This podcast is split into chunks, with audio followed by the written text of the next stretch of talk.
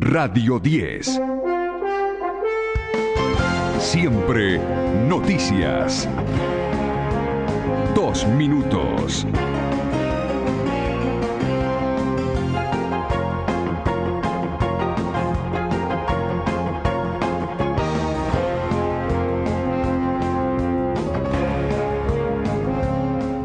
¿Cómo están? Esto es de la cama living, esta apertura nueva que estamos haciendo, porque seguimos sin cortina. Eh, la hora, bueno, 5 en punto, 29 grados, humedad del 35%. Por... Pero, ¿me puedes tirar, por favor, lo que habíamos ensayado, por favor? Temperatura 29 grados. Ahí va.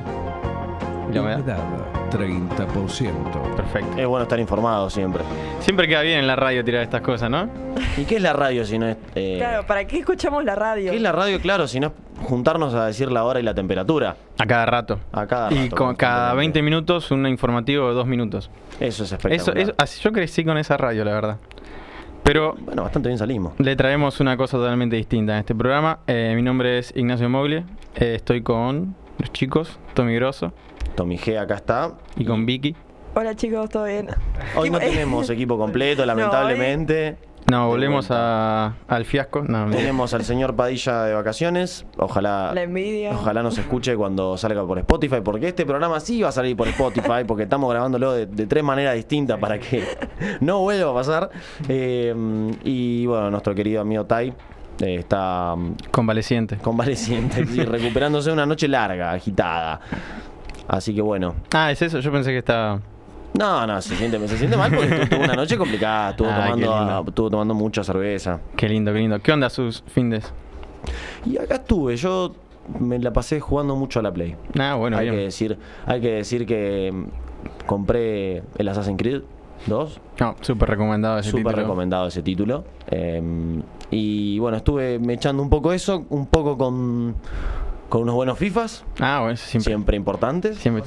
Y bueno, y eso fue mi laburo de toda la semana. Estuve, la verdad, con. como es? Perdiendo una final.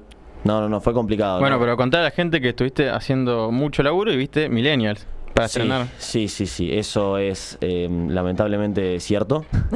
bueno, vamos a estrenar una nueva sección en este programa en algún momento de la tarde. La sección Falopitas, eh, hablando sobre esta serie hermosa que si tienen Netflix les habrá saltado, que se llama Millennials, producida por Guido Casca. Ay, Ah, duele, ¿eh? No tenía ese dato. Hermoso. Ya vamos a Duele, duele que el chabón de Pasame la Repe sea productor. Y qué productor. Es, Sí, pero productor de, de hace años No, y hace años, años y tiene- años. Ah, no sabía. Es- Produce sus propios programas, por eso tipo se reinventa constantemente. Por eso es el mismo programa con distintos formatos Claro. todos los años. Porque es una de las pocas personas que produce en Argentina. o sea, que, que la gente del 13 quiere que produzca. Igual sí, que son los Ortega, él, Suar Sí, mal, mal. y Tinelli sigue con la productora. Em, se fundió y volvió. Ah, mira. Y son de una productora re grande, Cuarzo Entertainment en Argentina es re grande, no sabía. Y No, Guido, Guido- tampoco. Guido Casca es el director general. Zarpado. Tremendo. Acá llegamos. Así que, bueno. Pará, yo tengo una pregunta, Tommy. No sé si estuviste metido en las minucias de la serie, pero ¿Netflix le pagó a la productora de Guido Kafka para hacer la, la No, serie va. o era al revés? Eso no lo sé en O general. la distribuye solamente. Claro, lo que yo entiendo es que es de distribución. En realidad eso salió por Net TV, que es la, la TV de ellos, de Cuarzo. Y, y ahora está en Netflix como redistribución. Calculo que la gente de la serie es la que le paga a Netflix para aparecer, ¿o no? No, es al revés. Netflix te paga a vos. Es como Spotify. O sea, el- la- Ah, zarpado. no, pero, no, para tener ponele- tipo, para tener una ganancia tienen que tener un montonazo de reproducciones. Claro. Por eso, eh, por eso doy un ejemplo. Taylor Swift, hasta no hace mucho, o Los Redondos también, no tenían subida su discografía a Spotify porque el tema de ganar plata real. Claro. O sea, tenés que tener muchísimas reproducciones que solamente le sirve a la gente, a ver, a los pequeños, las pequeñas bandas les sirve por una, les sirve por un tema de conocimiento. Claro. Pero a los grandes, o sea, sacan más plata, no sé, eh, que lo compren en iTunes. Claro, claro, claro. Spotify, hasta ahí. Es como que, claro, ahí está, entiendo. Bueno, porque por ejemplo, nosotros, a nosotros no ganamos plata por esto en no, Spotify. nosotros no, todavía. Todavía, no, de hecho todavía. tenemos que pagar Sí, para estar en Spotify. Una O sea, suscripción. Sí, la por suerte, no, por suerte no tenemos el 30%. por suerte no nos agarra ahí, ¿viste? Ahí a nosotros zafamos. Eh, viste, con la nueva reforma. Ya. Bueno, Reformas, reformas hablando, eh, Nacho sabe algo al respecto. Sí, vamos a estar hablando de lo que se habló mucho en los medios, que es la reforma impositiva de, de Axel Kisilov eh, en la provincia de Buenos Aires. Pero como no nos consideramos unos expertos totales, hemos llamado a alguien que sí. Ah, Eh, Perfecto. eh, Juan y Luchetti va a estar hablando con nosotros. También en algún momento de la tarde. Aparecerá. Esperemos que más pronto que tarde. Vieron cómo es siempre las cosas en este programa. Tienen que salir como salen. Bueno, perfecto, me, me gusta, me gusta. Y vamos a estar hablando también, va a estar sobre todo Vicky hablando de una teoría conspirativa, me gusta decirle a mí, o no lo es. Lo del K-pop. Lo del K-pop. Es que da para todas las teorías conspirativas que querramos, porque muchos decimos como K-pop, un nuevo estilo musical, pero hay todo un entramado por detrás que cuando te pones a investigar un poco, no mucho, es, bast- eh, es medio así, es bastante turbio. Sí, sí, sí, tal cual. Es bastante turbio. Bueno, perfecto. Entonces tendremos K-pop, tendremos reforma impositiva, tendremos Ah, y tenemos una, una nueva conspiración que salió ayer, mi favorita. No sé si saben Ay, no, ¿cuál? eh, lo que está pasando con Pablo Londra y el hilo eh, que lo denuncian por Ah, padre sí. abandónico. La- No. hay una Sí. conspiración, Yo lo que leí es que supuestamente eh, insistió a una chica para que aborte. pero pará, hay más. Yo estuve leyendo un hilo que muestra cómo Esa es una cuenta, confiable. la cuenta es un fake hecha por el representante del Duki. Sí, porque se peleó con el representante. Porque Pablo sí, se ahí. peleó con el Duki, entonces todo esto es una tramoya del representante de Duki para hacerlo quedar mal a Pablo. Tirame el X-Files, es- por favor. Que esto Eso es, esto es, es- increíble, es Esto es increíble. increíble y hay que charlarlo largo y tendido. Pero primero, sus fines de semana. Conté solamente yo. Ah, es verdad. Bueno, yo estuve trabajando porque mis fines de semana hace cuatro años significan trabajar. Bueno, Vicky, ya te vas a recibir y ya no vas a tener que pagar más. No, bueno, pero acá, acá me gusta venir, es Bueno. tipo, yo lo tomo como un trabajo porque le pongo la seriedad, pónganle. Ponele. es la única que hace eso. Eh, pero no, trabajo, eh, estuve trabajando, anoche salí también, Ujú. compartí la misma salida que Tai y Tommy. ah, Ah, bueno, o sea que- hay, o sea que Sí, hay sí, sí. registros. Fue una noche, fue una noche interesante, la verdad. Noche que parecía larga, pero en realidad terminó a las 2 y media de la mañana. Sí, sí, y ¿Pero yo, qué hora yo arrancó? llegué a las 7 de la tarde, yo caí tipo 11, pero me pareció que pasaron 5 horas, tipo real. ¿Viste cuando No, vos no, decís, increíble. bueno, deben ser las 4 de la mañana? No, son las 12 de la noche. Estuvo, pero estuvo bueno. No, bueno, bueno, espectacular, que me alegro. Unas pizzas espectaculares, fue Yo no, fue yo no comí pizza. Oh, Pero te la bueno. perdiste, Vicky, es- eran orgásmicas esas pizzas, a mí me volvieron loco. Bueno, y Nacho, contanos vos qué onda, qué estuviste haciendo, volviendo a viajar entre ríos de vuelta, haciendo todo No, eso, no, esos no, no. tours? No, no, por suerte eh, ya dejé de viajar. Eh, arranqué a preparar un final, así que me estoy pasando encerrado todos estos días. La verdad estoy pasando muy mal, chicos. ¿Cuándo se rinde? En Todos, febrero. pasa- todos pasamos por esa Sí, parte. sí, pero puntualmente el mes de enero para mí es durísimo, es el mes más feo del año. Y sí, si uno el no calor no me gusta, no tengo pileta, eh, así que ni siquiera esa tengo, la verdad. Bueno, un día podemos organizar mi casa si quieren. Tengo pileta. Ah, bueno, al aire. invito. Me parece Me parece- invitamos a... Es más, Vicky, esto va a quedar grabado, así que cualquier Una cosa. vez que queda grabado. Che, pará. Ya hace siete minutos estamos hablando y no presentamos Ah, quien está magia. a quien está detrás de los micrófonos siempre. Pedrito de la Pietra, siempre, Hola. siempre, siempre salvándonos las papas. Y bueno, como saben, arroba de la cama en Instagram, arroba cam, eh, cama-dela desde, desde Twitter y 2323-510-632 nos pueden charlar sobre si tienen información sobre K-pop, si han visto Millennials o alguna sugerencia para series Para falopas. Claro, tal cual. Em, Y sus conspiraciones favoritas. sus conspiraciones Yo favoritas. recomiendo mucho la de Abril Lavigne muerta Es como la de Paul Sí. McCartney. y la de Paul McCartney reemplazado por un canadiense todo operado. Esa es verdad. La de Eminem también, ¿eh? ¿La de Eminem qué? que también dicen que estaba muerto y que lo reemplazaron por... Au. Bueno, la gente, la gente ya se va al carajo con eso. Es como que no, no lo podés hacer con todos los artistas, eso tampoco. Eh, y bueno, y si saben algo de la reforma impositiva, avísennos, porque nosotros no.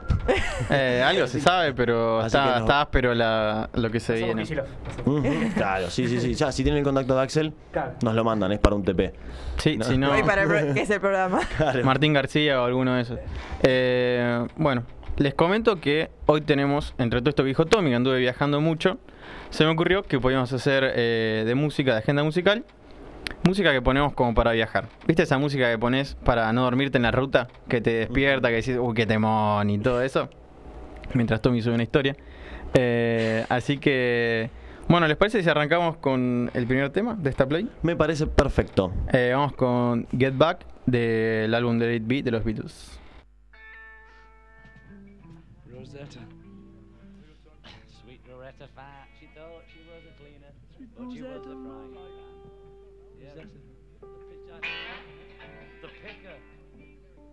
thing is good. Okay.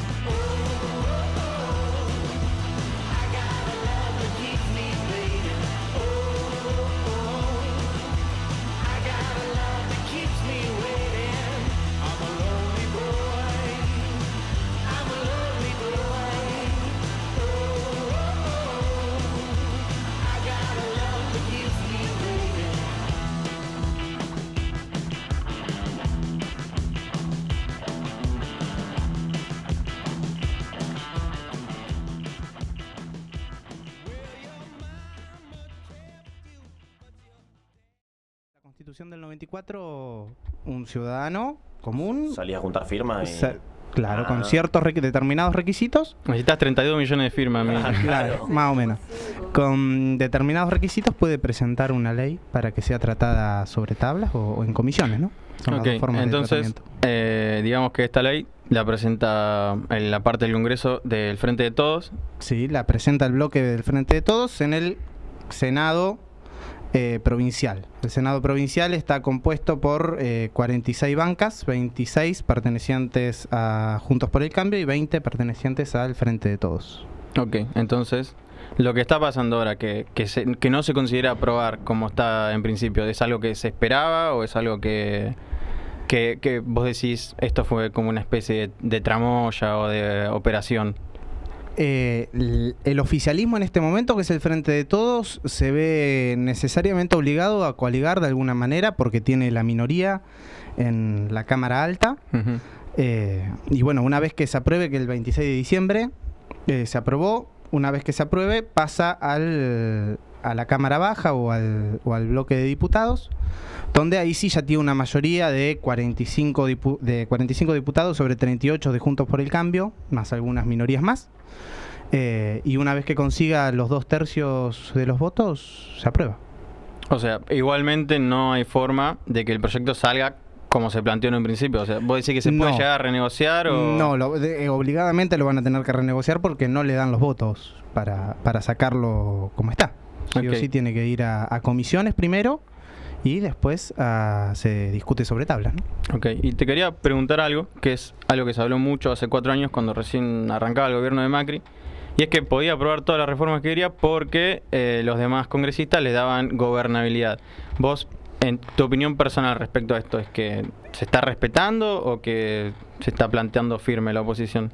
Por decirlo de alguna manera, la derecha en este país siempre ha sido menos eh, facilitadora de la gobernabilidad que, la izquierda. ¿no? Eh, eso se vio muy claro en, el gobierno de Mauricio Macri, eh, que bueno, queda con, una mayoría en la Cámara de Diputados Nacional y pudo sacar muchas de las leyes que planteó. Ok. Y te hago una siguiente pregunta. Es que estaba pensando mucho en estos días por qué simplemente, hablando de tanto decreto que, que hizo Macri o decretos mismos que hizo Alberto, ¿por qué esta ley eh, no se podría haber sacado por decreto o no se decidió sacar por decreto? El tema de los decretos eh, suele ser bastante delicado para la imagen pública del político en cuestión, ¿no? Eh, y a la hora de un principio de mandato, como es el caso de Axel Kisilov, yo creo que se cuida o se está cuidando mucho de los decretos porque producen, suelen producir una imagen negativa en el político y eh, no olvidemos que lo más probable es que Axel Kisilov en cuatro años pueda ir por una reelección y eh, esto no, no, no le, no, le- no se lo facilitaría, no le, no le vendría bien a su imagen, a su campaña. Claro, entonces digamos que básicamente depende de portarse bien estos cuatro años. Exactamente. Y, eh, Por lo menos estos dos primeros. Claro, después en dos años más hay una elección. Hay una elección de medio término donde se renuevan las, las dos tercias partes de las cámaras. O sea que básicamente se te puede ir media gestión hasta que puedas aprobar unos proyectos que te puedan salvar. Es- exactamente. Ay, qué terrible Sí, escuchar bueno, esto. también es cierto que Axel Kicillof es una de las personas más apuntadas por el, el, digamos, los medios de comunicación hegemónicos, digo. Sí, Clarín y La sí, Nación, sí. desde, desde la época del famoso cepo, eh, lo tienen entre ceja y ceja. Sí, le hacen, le dicen que es comunista y todo eso. Bueno, la verdad que hacer una reforma impositiva para que se pague de esta forma tan distinto en impuestos eh, hace que los medios te llamen como mínimo comunista, te van a decir. Es algo que comparte con todos los gobernadores de la provincia de Buenos Aires desde, desde hace muchos años, ¿no? Siempre el gobernador de la provincia de Buenos Aires es el gobernador de la provincia más grande, más productiva del país eh, y siempre fue el objeto de el, el objeto del- de los medios de comunicación, ¿no? Hay un dato random que es que ningún gobernador de Buenos Aires llegó a ser presidente Y calculo que tiene que ver un poco con esto, es que la presión constante. Y Tal con- cual. en 2015 se hicieron las cosas un poquito mal para que el gobernador pudiera llegar a ser presidente. Pero bueno, eh, No era el candidato. no era el candidato. que No. No, conven- no convencía a propios ni a extraños. Y el vice no convencía a extraños. Así que, bueno, ¿Quién era el candidato dice? No me acuerdo. en 2015. Zanini. Sanini, el chino Sanini. Ah, bueno, tampoco convencía Tam- propio. tampoco- nah, sí, pero escúchame, hoy es que mm, procurador es. No, Pro- tesorero. teso- eh, procu- eh, no, procurador del Tesoro de la Nación. Eso. Sí. Bueno, eran las dos cosas al final. Juan, y del vos, si tuvieras que hacer una proyección a futuro, de los cuatro años o, o dos años eh, previos a esta elección que intermedia que me estás comentando, ¿decís que la, la relación con la oposición va a ir aflojando o siempre va a ser así de frustrante plantear un proyecto? Mientras el gobierno de, Axel Kicillof o, del Frente de Todos le quiera seguir metiendo la mano en el bolsillo a estas 200 familias que más producen riqueza en la provincia de Buenos Aires, eh, va a seguir siendo así de frustrante, ¿no? La, la oposición va a ser mucha. Eh, y bueno, esperemos que, que se pueda llegar a un consenso para tener un poquito más de gobernabilidad y no que se vaya medio mandato eh, tratando de aprobar una ley impositiva que, es lo que se necesita desde hace mucho tiempo. ¿no? El sistema previsional, no solo de la provincia de Buenos Aires, sino del país, necesita una reforma impositiva desde hace mucho tiempo. Bueno, hablando de esto, eh, mismo en, estos, estas semanas, muchas provincias estuvieron aprobando eh, reformas impositivas parecidas a las que quiso plantear Axel Kicillof. Mismo el caso de Córdoba, que tiene un aumento máximo del 93%. Y sin embargo, no veo ningún medio de comunicación diciendo impuestazo en Córdoba. Sí, es muchísimo. Córdoba es uno de los bastiones eh, de Juntos por, de, de Usted Juntos por el Cambio. acá no queremos a Córdoba tampoco, tranqui, tranqui, vos pegale. Córdoba es uno de los bastiones de Juntos por el Cambio, ¿no? El- en las elecciones, en las pasos nacionales, eh, fue claro, fue en el único lugar, en la única provincia donde Macri ganó El del país. el corazón del país. Eh, y no llama, a mí por lo menos no me llama la atención que, que las miradas, como dije antes, estén dirigidas hacia el gobernador de la provincia de Buenos Aires y no hacia, hacia el interior del país. Es muy común en nosotros. Si, si vos tuvieras que hacer una opinión personal, ¿hablarías de, de que esta reforma es positiva o estarás pensando que es más una palabrería que no tiene mucho sentido? No, sentido los que la plantean le encontraron y se lo dieron. Eh, esperemos que sea positiva. Esperemos que sea positiva para que los que menos tienen puedan puedan llegar a, subsanar un, un poco de todo lo que de todo el saneamiento económico que hizo el gobierno de Mauricio Macri durante los últimos cuatro años, ¿no? Y va a estar difícil. Lamentablemente, yo personalmente no la veo saliendo muy Va- bien con va esta reforma. trabajo, va a llevar trabajo, pero bueno, eh, la idea es esa y esperemos que lo puedan hacer. También es cierto que esto ocurre porque son los dirigentes de Juntos por el Cambio quienes están poniendo trabas en la rueda. En este sentido, em, esos dirigentes llegaron ahí porque hubo un montón de gente que puso su boleta dentro de un sobre. ¿Cómo hacemos? Esta es una pregunta que viene desde la historia, ¿no? Pero ¿cómo hacemos para que la gente en general pueda dejar de apoyar, a, mínimamente dejar de apoyar a un gobierno que no va a ir a favor de sus intereses? En ese sentido sería el, el gobierno de Cambiemos. Mm, no. A eh, representantes, digamos. Es muy, es muy difícil. En, en este país los periodos presidenciales son muy cíclicos, los periodos de poder son cíclicos, eh, siempre después de dos o tres periodos de, de un gobierno que bueno intenta hacer algo por los que menos tienen o, o está más reclinado hacia la izquierda, eh, suele venir una clase media bastante Empoderada. enojada, empoderada a votar a la derecha y bueno, a, a voltear todo lo que se hicieron durante los gobiernos anteriores. Suele pasar, no es la primera vez que pasa, pasó con Perón, eh, pasó con, bueno, ahora con, con Cristina y con Macri, eh, ha pasado muchas veces ya. Y pero cómo podemos llegarle, digamos, cómo podemos hacer que, que la gente logre discutir de políticas? Porque en en- yo lo que, lo que noto es que muchas veces estamos discutiendo la imagen de Cristina versus la imagen de Macri. La gente no quiere a Cristina por déspota, no por, por las decisiones que haya tomado. La gente no lo quiere a Macri por estúpido, no por las decisiones que haya tomado. En- hablo en el general, cuando No, eso es... está en manos de la gente, ¿no? Eh, uno elige eh, ponerse, ponerse a leer o, o informarse antes de discutir y bueno, hay gente que no y que, que elige llevarse o guiarse por la imagen. La, yo creo que la mayoría de las personas votan por una cuestión de imagen y es lo que decía recién, por eso Axel no eh, se está cuidando con el tema de los decretos, no, no aprueba las cosas por decreto porque influye en una imagen muy negativa eso. Así que bueno, vamos a tener de nuevo dos años, por lo menos dos y cuatro duros en esta contra la oposición de Cambiemos. Eh, ¿Existe además de Córdoba alguna otra provincia donde tenga mayoría Cambiemos? ¿Estás al tanto de esto? Mm, eh, San- no sé si San Luis, pero no, no estoy seguro. No sé, son pocos básicamente. Sí, Así que, eh, es la franja, es el corredor ese del medio, en donde Macri, bueno, se afirmó un poquito más en las elecciones generales. Eh, puede ser eh, Córdoba, La Pampa, eh, debe andar por ahí. O sea que si se plantea, digamos, un, un proyecto más a nivel federal, eh, vos decís que se podría ganar la puja contra este núcleo duro de derecha o quedaríamos siempre en la misma. Yo creo que se podría ganar cediendo en, en- en muchas, en muchos puntos. O sea, eh, tal como lo plantea o como lo plantearía un gobierno del Frente de Todos, no. O sea, imposible, digamos. Qué lindo, che. Buena, les traemos buena noticia a la gente. No, bueno, pero también la base de, de la democracia no es el eh, la disputa, básicamente. Sí. La disputa. eh, nosotros tendremos nuestros ideales, ellos tendrán los suyos y están en disputa. justo. Bueno, pero duele mucho, ¿no? Saber que esa disputa la llevan 200 familias.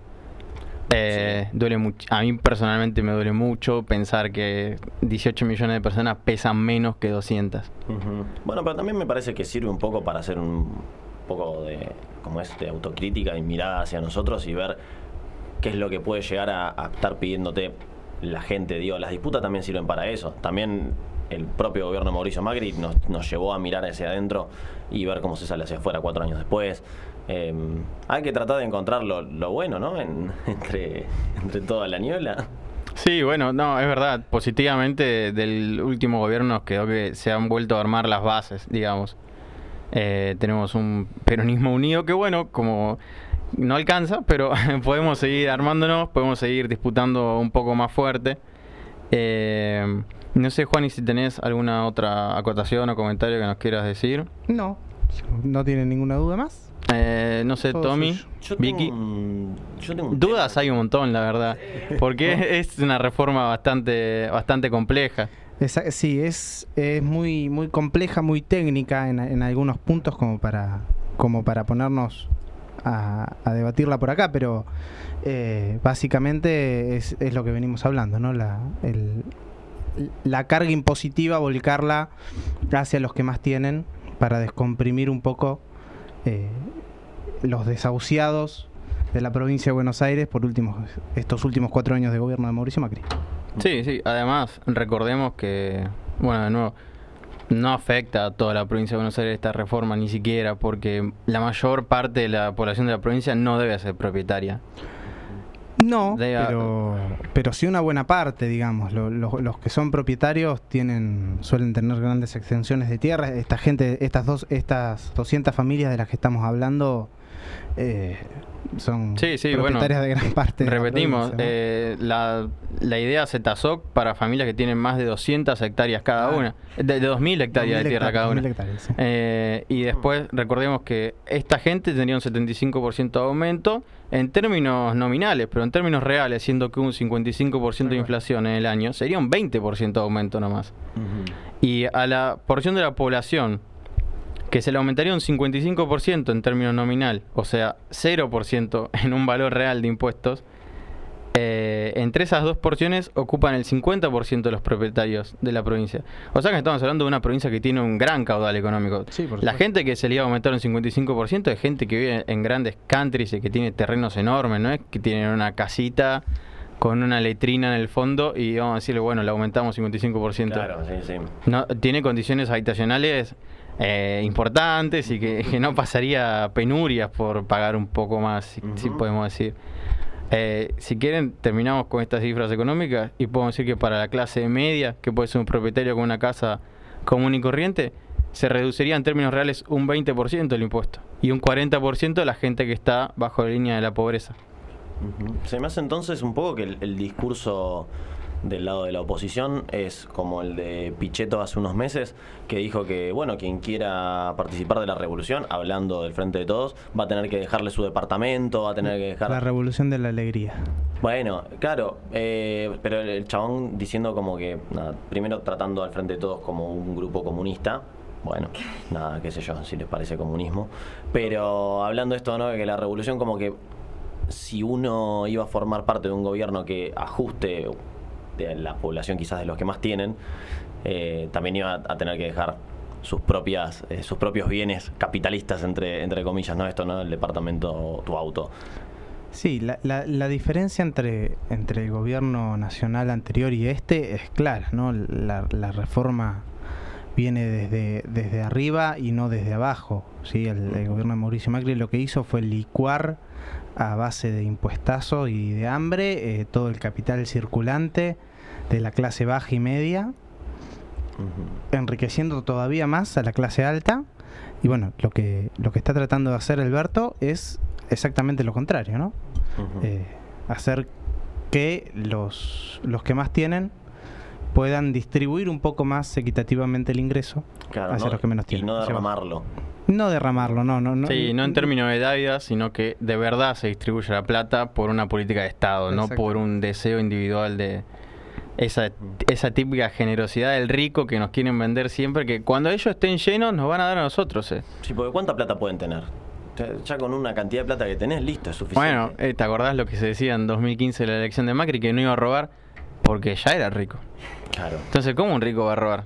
sí bueno el- a mí los temas de, de corrupción si bien son es interesante eh, Al, al cuñado de Macri eso no se lo avisaron. Claro, ese es el tema. Exactamente. Si nos vamos a estar empezando a pegar por temas de corrupción, y qué sé yo, ahí ya te pones a pensar con, no sé, la honestidad que tiene la gente que está tan arriba, pero en el fondo se, uno tiene que elegir un modelo de país. Y lo que más me jode a mí es que uno, o sea, que tanto que se le haya pegado al kirchnerismo por ese lado, que después si se da de alguna manera que, que esos casos eran mentira, no pasaba nada. Pero en definitiva ellos nos ganan eh, por la corrupción, metiendo esos temas en agenda, nos sacan los- el modelo de país y se deja de discutir aparte. En la disputa no entra más el, el modelo de país. Y cuando uno quiere hacer esto, discutir un modelo de país, bueno, cuesta también que le llegue a la gente la discusión. Porque uno está acostumbrado a decir, bueno, quién fue el que robó más o quién fue el que robó menos. Bueno, pero eso creo que se encargan los medios de comunicación más grandes. Siempre plantean, ellos llevan la discusión para ese lado. Y en este país existe algo, un fenómeno muy raro que no sé explicar, y es que se, se ve algo en un medio de comunicación y alguien te dice que es así y bueno, se repite. Sí, sí, parece. Hegemonía se llama eso. Sí, exactamente. No sé si, eh, llevando un poco para otro lado, estuvieron viendo algo que todos los medios están hablando del caso Nisman otra vez. Y nadie dice nada de información. Todos dicen, no, para mí se suicidó. Y listo. Para mí. O sea, esa es la información que se maneja en el periodismo argentino. Es lo que en comunicación eso se llama la agenda setting, que es establecer un tema. O sea que te dicen, bueno, vamos a ver este tema, te lo repiten, te lo repiten, te lo repiten y ya se establece y todo el mundo está hablando de ese tema. Claro, exactamente. Manipular para el lado que ellos quieren. Pero es increíble porque encima medios que se suponen contrahegemónicos caen también en tener que hablar de esos temas. Porque no, bueno, todo se maneja por un tema de rating e intereses y no se puede dejar simplemente hablar de lo que pinta y, nadie te va a mirar en ese caso. Sí, y también medio que te obliga a saltar a defenderte y cuando no saltas a defenderte te pegan igual. Yo recuerdo cuando pasó, lo, eh, cuando murió Néstor, que estaba la teoría conspirativa, otra teoría conspirativa, de que Néstor en realidad no murió. ¿Y por qué? ¿Cuál era la prueba de eso? De que el funeral no era cajón abierto. Y entonces hay críticas hacia Cristina, aparte hacia Cristina solamente, no, no hacia todo el resto de la gente que organizó el funeral de Néstor en todo caso, de por qué ella no quería que estuviera el cajón abierto y que todos veamos que estaba él muerto. Y, y es como que, ¿por qué tenés que salir a defender eso también? Y, y no salir a defender eso avaló a un montón de gente, siga pensando al día de hoy. Que Néstor no está muerto. O por lo menos que no murió ahí, que fue todo como para que sea un mártir. Claro, no eh, Mirta Legrand decía que el cuerpo no estaba en la caja porque no estaba abierto y lo que decía ella era que la- el cajón no era lo suficientemente largo, o sea, alto como para que entre el cuerpo de Néstor. O sea, es horrible. ¿Cómo te vas a meter con una... O sea, con Néstor, o sea, sí, es un horror, está muerto, pero con, con la familia, ¿me entendés? O sea, no, respetá un Y bueno, pero ¿cuánto medía? ¿Cuánto medía? ¿Dos metros y pico? Era. Mínimo un cajón de dos metros y medio tiene que haber. Yo si no, no me la creo, chicos. ¿Qué quieren que Aparte, ¿vieron el mausoleo? Me va a decir que no está la plata ahí adentro. La caja, la caja fuerte abajo, todo. La caja fuerte con toda la ¿Para qué, la, plata. para qué la guardaban ahí? No la podían agarrar ni en pedo después, boludo. Ya los dólares están viejos, ¿viste? Yo no te los acepto más. Eso es- Sí, sí, sí, muchas muchas cosas que se han dicho en estos cuatro años. Y esperemos que de a poco se empiece a romper ese cajón. Yo la verdad, algo de esperanza tenés que tener en que ¿Estás el hablando del discurso... cajón de Néstor? Sí, del cajón de Néstor. de que el cajón mediático se empiece a romper y que de a poco empecemos todos a tener un discurso más o menos armado y, Bueno. y poder debatir sobre ideas y como bien decís vos, Tommy, no sobre imágenes, no sobre quién se robó más. En línea de eso, a mí es lo que no me gustó mucho cuando lo descubrí, pero bueno, quizás puede llegar a aportar que el presidente de la nación tiene una buena relación con Mañeto. Bueno, quizás puede llegar a haber una arreglo de, bueno, che, a ver si dejan de pegarnos y empezamos a discutir cosas interesantes, o no sé, se me ocurre, yo que estoy parado acá, que no sé nada, pero es lo que sé. Sí, pero No sé qué opina Juan y al respecto, por ejemplo, que es el que sabe. No, eh, yo opino que Héctor Mañeto ya hace mucho tiempo que, que está senil y que no, no, no debe manejar, él. claro, no, no, no me hago cargo por completo, no debe manejar demasiado la línea editorial de, de ni de La Nación, ni de Clarín, ni de ninguno de todos sus medios de comunicación. Yo creo que, o espero que eh, se esté dedicando a disfrutar los millones y millones de pesos que hizo a costa del pueblo argentino. Bueno, por lo menos, ¿no? Claro. por lo menos que la gaste que bien, alguien, que alguien la gaste, que alguien la disfrute. Pero sí, esto es en lo que el discurso que les trajimos hoy, un poco de bajada de línea, un poco de idea. Eh, Vieron que no somos tan tontos, trajimos un experto, porque no vamos a ponernos a hablar. Experto no. Bueno, pero alguien que sabe más que nosotros, eso seguro. Eh, Juan, y te agradezco muchísimo por venir. No sé qué querés decir unas últimas palabras al aire. No, no, muchas gracias a ustedes por invitarme y cuando, cuando quieran. Bueno, muchísimas gracias.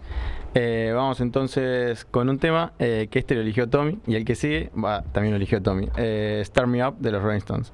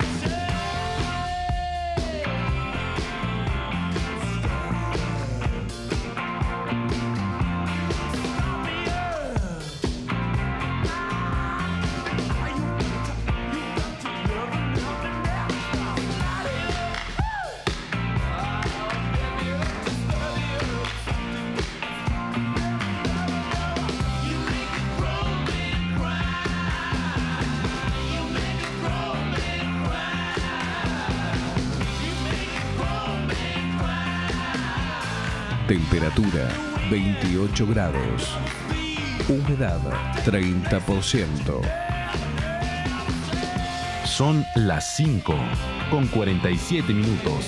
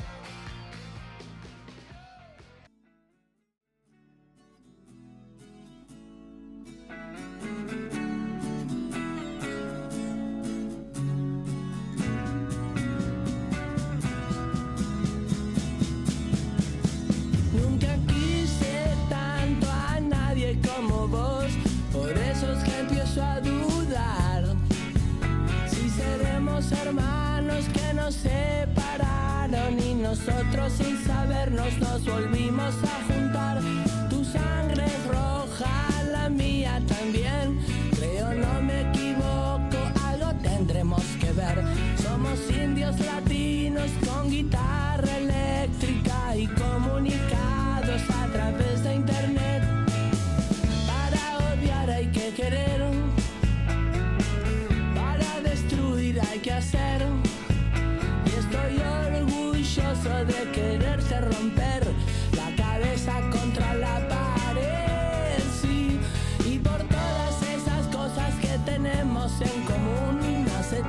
ya marchaste de acá. Te cansaste de mí, yo me cansé de vos, pero cuando nos miramos sabemos que no es verdad. Porque tanto te quise y tanto te quiero, siempre una marca tuya llevará mi corazón. Disculpa si te parece raro, pero comparto la opinión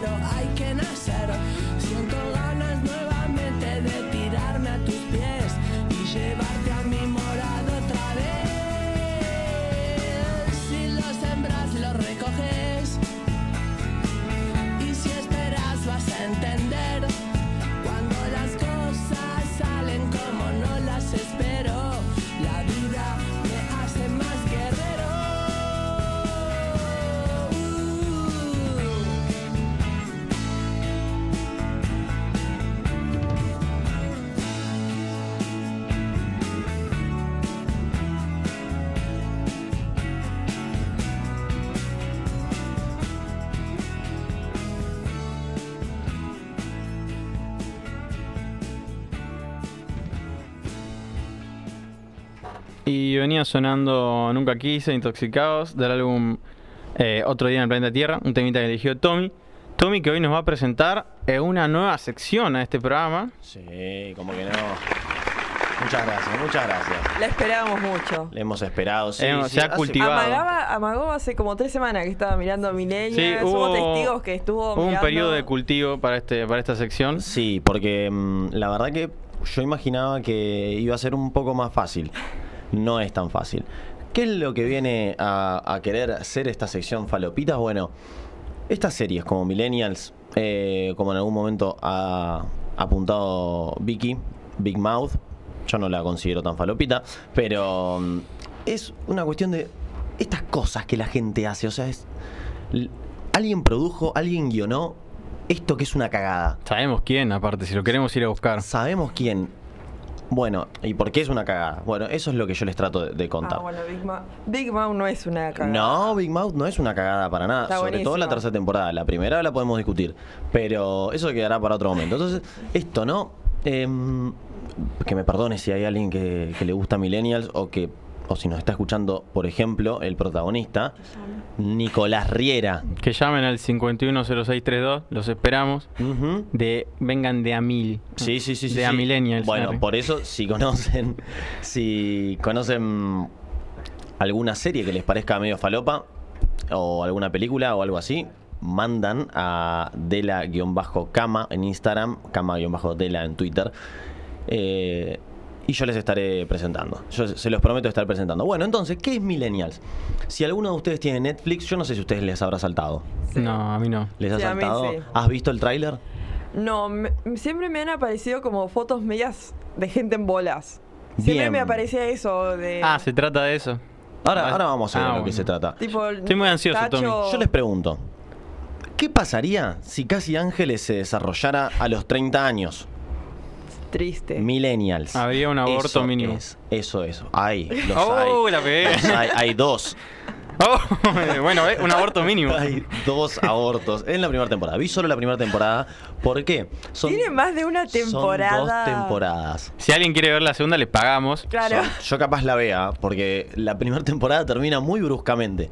Em, Tommy, quiero robarte un segundito de aire. Quiero decirles que quien quiere ir a ver la obra de Casados con Hijos Ah, se puede comunicar a nuestro número de teléfono 510632. Vos sabés que me han contactado para decirme que es a mitad de año eso. Sí, ya sé, pero Bueno, ya, pero que- ya vamos. Tenemos vamos- que ir agendando. ya vamos que- financiando. si, mm, según, si no me dan mal las cuentas, son 250 pesos cada uno, miembro del equipo, y podemos mandar a alguien a ver Casados con Hijos. Espectacular, espectacular. me parece Esperemos que haya un chivito, pero bueno, Leo voto. Eh, si, el- Siempre. si la secretaria de Cultura. eh. Axel Kisilov, que hoy lo estuvimos ah, tratando mal. muy bien. Ah, Axel, hoy te tiramos un chivito. Sí, sí, sí. Bueno, em, Millennials es producida por eh, Cuarzo Entertainment, em, que es la productora de Martín Queller, que hace un montón de programas de Telefe, ahora los busco. Pero, mm, por ejemplo, Tu cara me suena y todo Sí. lo de Guido Casca, todo lo que tenga que ver con Guido Casca, que está en el 13, bueno, Ah, también. tipo los programas de entretenimiento, sí. Todos los programas de entretenimiento, Ah, eh, por ejemplo... Digamos que no se dedica únicamente a la ficción. Minuto para ganar no se dedica para nada a la ficción, gracias a Dios. ¿Quién es el guionista de mm, esta serie? Se llama Nicolás Marina. ¿Saben en qué otra serie estuvo guionando?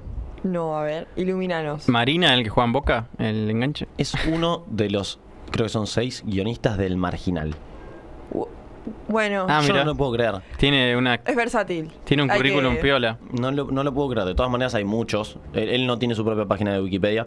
eh, así que Entonces no existe. Se la vamos a hacer. no lo sabemos. Pero, Pero, ya abrí Wikipedia. Esta, yo sé que me, me pueden llegar a pegar por esto, pero es una serie que es obvio que está guionada por un chabón. Es obvio, es obvio a cada momento de la manera en la que to- to- tocan problemáticas. ¿Por qué? Porque tocan problemáticas. Pero primero lo que les voy a hacer es contarles un poco la sinopsis de la serie, porque le estuve pegando mucho ya y ni siquiera arranqué. Voy a leer lo que dice Wikipedia. Por favor. Eh, la serie narra la historia de seis jóvenes nacidos en la era del auge digital, de los cuales tres, Benjamín, que es Nico Riera, eh, Rodrigo, que es este chabón, eh, es un chabón que es súper lindo. Es el uno que es medio peladito de ojos claros y con barba. Eh, Juan Guilera. Sí, ese. no lo hablamos antes aparte. No, pero, sé sí. que estaba en Millennials Sí, por sí, eso. Y Juan Manuel, que es otro chabón de. Bueno, nada, que hace medio de boludo. Em, tienen como gran proyecto emprender su propia com- compañía empresarial mediante la creación de una aplicación sobre comidas para dispositivos tecnológicos. Para ello, su manera de realizarlas a través del coworking. Yo no sé si alguna vez ustedes pasaron por em, el acceso este que está K41. Sí. Bueno, al lado de K41 hay un coso que dice CW, eso es un coworking, que es, es básicamente una persona que alquila un piso, pone mesas y le dice a la- le cobra a la gente para que vaya ahí y supuestamente es trabajar eh, entre distintos proyectos, qué sé yo. Ah, sí, lo que ahora se dicen los eh, think tanks. Puede ser. eso, o sea, sí. básicamente la gente que no puede alquilar una oficina propia va ahí. Y, te terminan re explotando. y- no, pero o sea, no, lo único que haces es pagar una membresía. Este lugar tiene aparte gimnasio, sauna, una bocha de cosas. Pero. ¿El de Millennials o el de Millennials? kilo- el de kilómetro El de 41? 41 no sé. Pero el de. Este tiene todo. Y mm, bueno, básicamente eso es como un lugar donde la gente se encuentra y trabaja. Mm, donde están acompañados por sus respectivas parejas. Y acá aparecen las chicas de la historia. Que ¿Por qué está guionado, guionado por un chabón? Porque las chicas son eso, son las parejas de los chicos. Y mm, son Ariana, Alma y Florencia.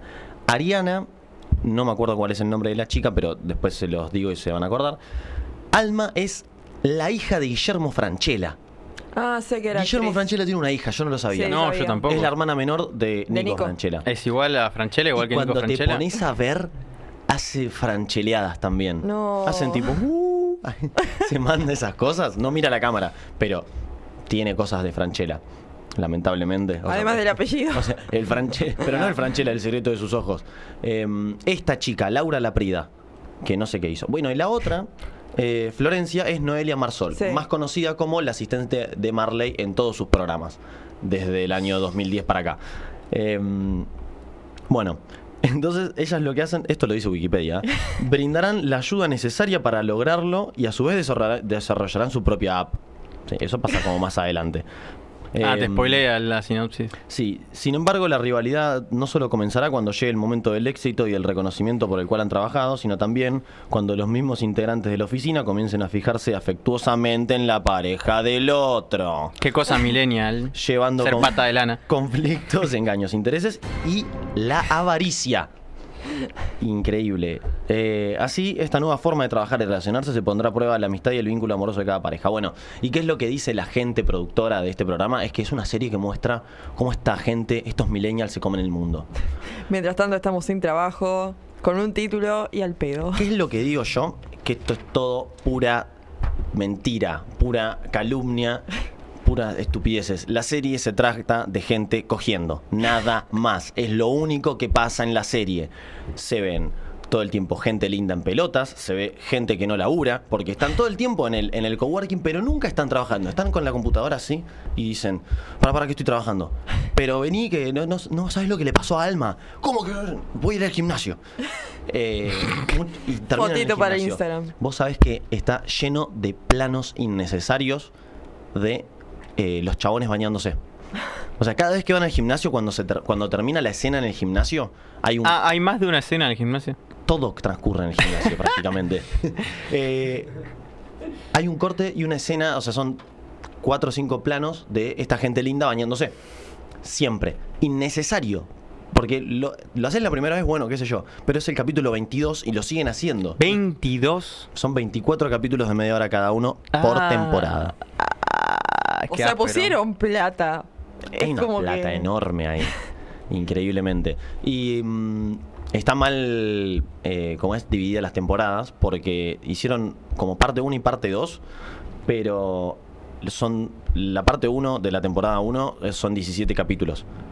Y la parte 2 son de lo que queda, que son 7. Sí. Eh, no está bien dividido eso. Y aparte, recontra. O sea, el, el final de la, el del capítulo 17 es como que, guau, se reterminó todo. Pasan tres meses. Esto es algo que hacen mucho. Sí. El poder de la elipsis. Hay recontra quilombos entre ellos. Y de pronto, tres meses después, son todos amigos de vuelta. Eh, Otra cosa que es muy millennial. también. otra cosa muy millennial. Bueno, ¿qué- ¿de qué otra cosa nos habla? Bueno, gente hermosa relacionándose entre sí, porque toda esta gente es súper hegemónica. De hecho, la gente medianamente gorda porque uno nunca va a encontrar a alguien gordo laburando en esta serie, la gente que es medianamente gorda no le dan pelota. Bueno, ¿vieron lo de Rebelde Way? Ahora No. que salió en Netflix, que está la chica, la que hacía la gordita, que es, eh, bueno, es, en la vida real es amiga de Pampita, pero actuó en Rebelde Way, y era la que ponían el personaje como la gordita. Ah, la que le decían lo que no te comas los apuntes. Y claro, eso. Sí. y la mina no es gorda, es o sea, es cachetona, porque vos podés ser cachetona y flaca. Y la tratan, o sea, es como un, un- algo constante que le dicen, no, porque vos sos la gorda, la gorda, y vos te quedás como diciendo, Sí. a ver, todo bien, que fue en otra época Bueno, y pero todo eso, pero es, pero es algo que se sigue dando claramente. Sí, sí, sí. Aparte tendríamos que ser eh, ingenuos si pensáramos que ese tipo de cosas no forman opinión. Pensar que una serie que es para nenes eh, no forma opinión, sí forma con los opinión. estereotipos. Obvio que forma opinión. Forma opinión de otra manera, ¿no? Yo te va- nunca, nunca vi Rebelde Way. ¿Qué? No, a mí no me dejan verlo. Es lo mismo, Ah. es lo mismo No, que no me cualquier dejan otra Cris verlo. Morena, Nacho. Son gente seguramente Es que nunca huérfanos. vi ningún producto de Cris Morena. ¿Cómo no vas a ver Casi no, Ángeles, Nacho? Casi No. Ángeles. Escaparon. Chiquititas, chiquititas hubo Sí. 5.000 versiones 5.000. distintas. Una que, que también produjo esta gente de Cuarzo, eh, Nini. Que era la copia de Floricienta. Era la copia de Con Floricienta. Florencia Bertotti también de protagonista. Sí, Qué sí, grande sí. No. sabe todos los casts de, Viste, los sé 2000 de. Telefe. Eso era Olvídate. una cosa, la verdad, in- increíble. Pero bueno, forman opinión. Y, mm, y lamentablemente este tipo de cosas, estas series, por más que aparezcan en, eh, en un formato que es para más 18, ponele, lo que sea, eh, a la gente le puede llegar a terminar formando opinión. Digo, si a vos una serie te gusta, la empezás a ver con otros ojos y algo adquirís de eso. Mm, o sea, Igual, por con más esto que no ya- quiero decir que con Game of Thrones vamos a estar todos matándonos entre nosotros, pero se transmiten ciertos mensajes, eso quizás lo puedes hablar más bien. Lo que pasa es que igual es más momento y contexto. O sea, todo se resume en eso. Eh, Game of Thrones, vos sabés que está, es, es otra cosa completamente distinta. Millennials, eh, es, es algo que pasa en todas las series que te muestran. Siempre hay gente linda, no vas a ver gente gorda. Siempre tienen el pelo lindo, viste que está como, no están transpirados. Es, Eh, ese la tipo de gente cosas. se viste para ir a salir, o sea, para salir es la Estén- misma ropa que para trabajar y cuando se visten para salir se producen tanto que son horribles, horribles. Otras cosas, por ejemplo, sutilezas, ¿no? Porque yo en un momento estuve muy, hoy me vi siete capítulos de Millennial porque no llegaba a hacer la columna sino, así que estoy Trabajaste, te- tenemos que dar un premio. Has perdido sí, sí. neuronas. Eh, ¿qué l- ¿Y por qué los miraba y por qué no miré un resumen de alguno y simplemente eso? Porque lo interesante de Millennials no está en la trama. Porque la trama termina, o sea, cambia constantemente. Es estúpida la trama. Yo no soy una persona que sepa mucho de Pero guion, te das cuenta Pero te das cuenta que es un. que la propuesta inicial parecía ser eh, cómo estos chabones intentaban hacer una app y las pibas eh, eran las parejas de ellos, que esa era la propuesta inicial termina siendo, o sea, la temporada termina con la que era la novia de Tacho en un trío con otras dos personas y Tacho entrando a verlos. O sea, como que entró a la casa y estaban. Nada. eh, no hay una línea, en el medio hay un montón de plot twist. Lo único que hace esta gente es plot twist y cliffhanger. Plot twist, cliffhanger. Así. Otra cosa muy millennial. Eso es únicamente eso, es The Walking Dead. No, eh. Bueno, que igual. Nada. em, ¿Y qué es, qué es lo que a mí me llama la atención? Porque, más allá de la trama, son las pequeñas cosas que transmiten.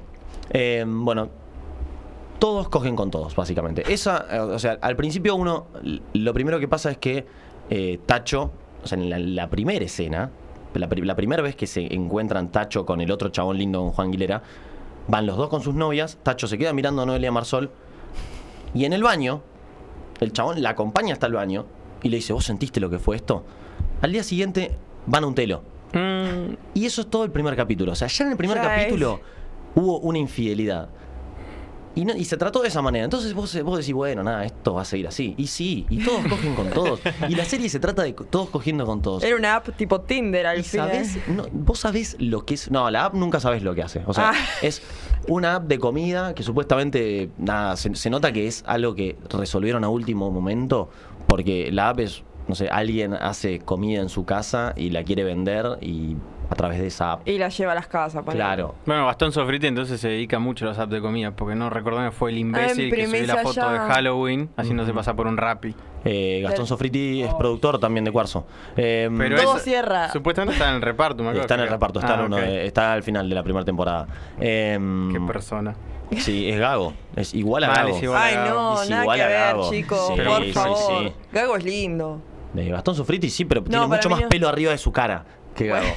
Eh, Eso sí. Bueno, ¿qué es lo que tiene esta serie? Porque claramente como la serie se dedica a gente cogiendo, uno ve muchas escenas de sexo. Innecesarias.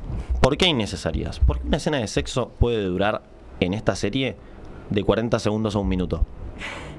De 40 segundos a un minuto, literalmente. Y cuando digo escena de sexo, estoy hablando de escena de sexo. No estoy hablando de dos personas que empezaron a, a besar y alguien se saca la remera. Eso no es escena de sexo. La escena de sexo yo digo que arranca ahí. A partir de ahí, 40 segundos, un minuto. O sea que hay mínimo 5 minutos de previa, después el after. Eh, la previa no dura nada. En general es gente como que se tenía un montón de ganas y se encontró en venía ese acá momento, y ya está. ¿Dónde cogen? En el sauna, adentro del, del coworking, en el baño, en las eh, en el gimnasio. Eh, Era obvio, yo De hecho, sabía. hay un montón de tríos. Esta gente tiene un montón de tríos.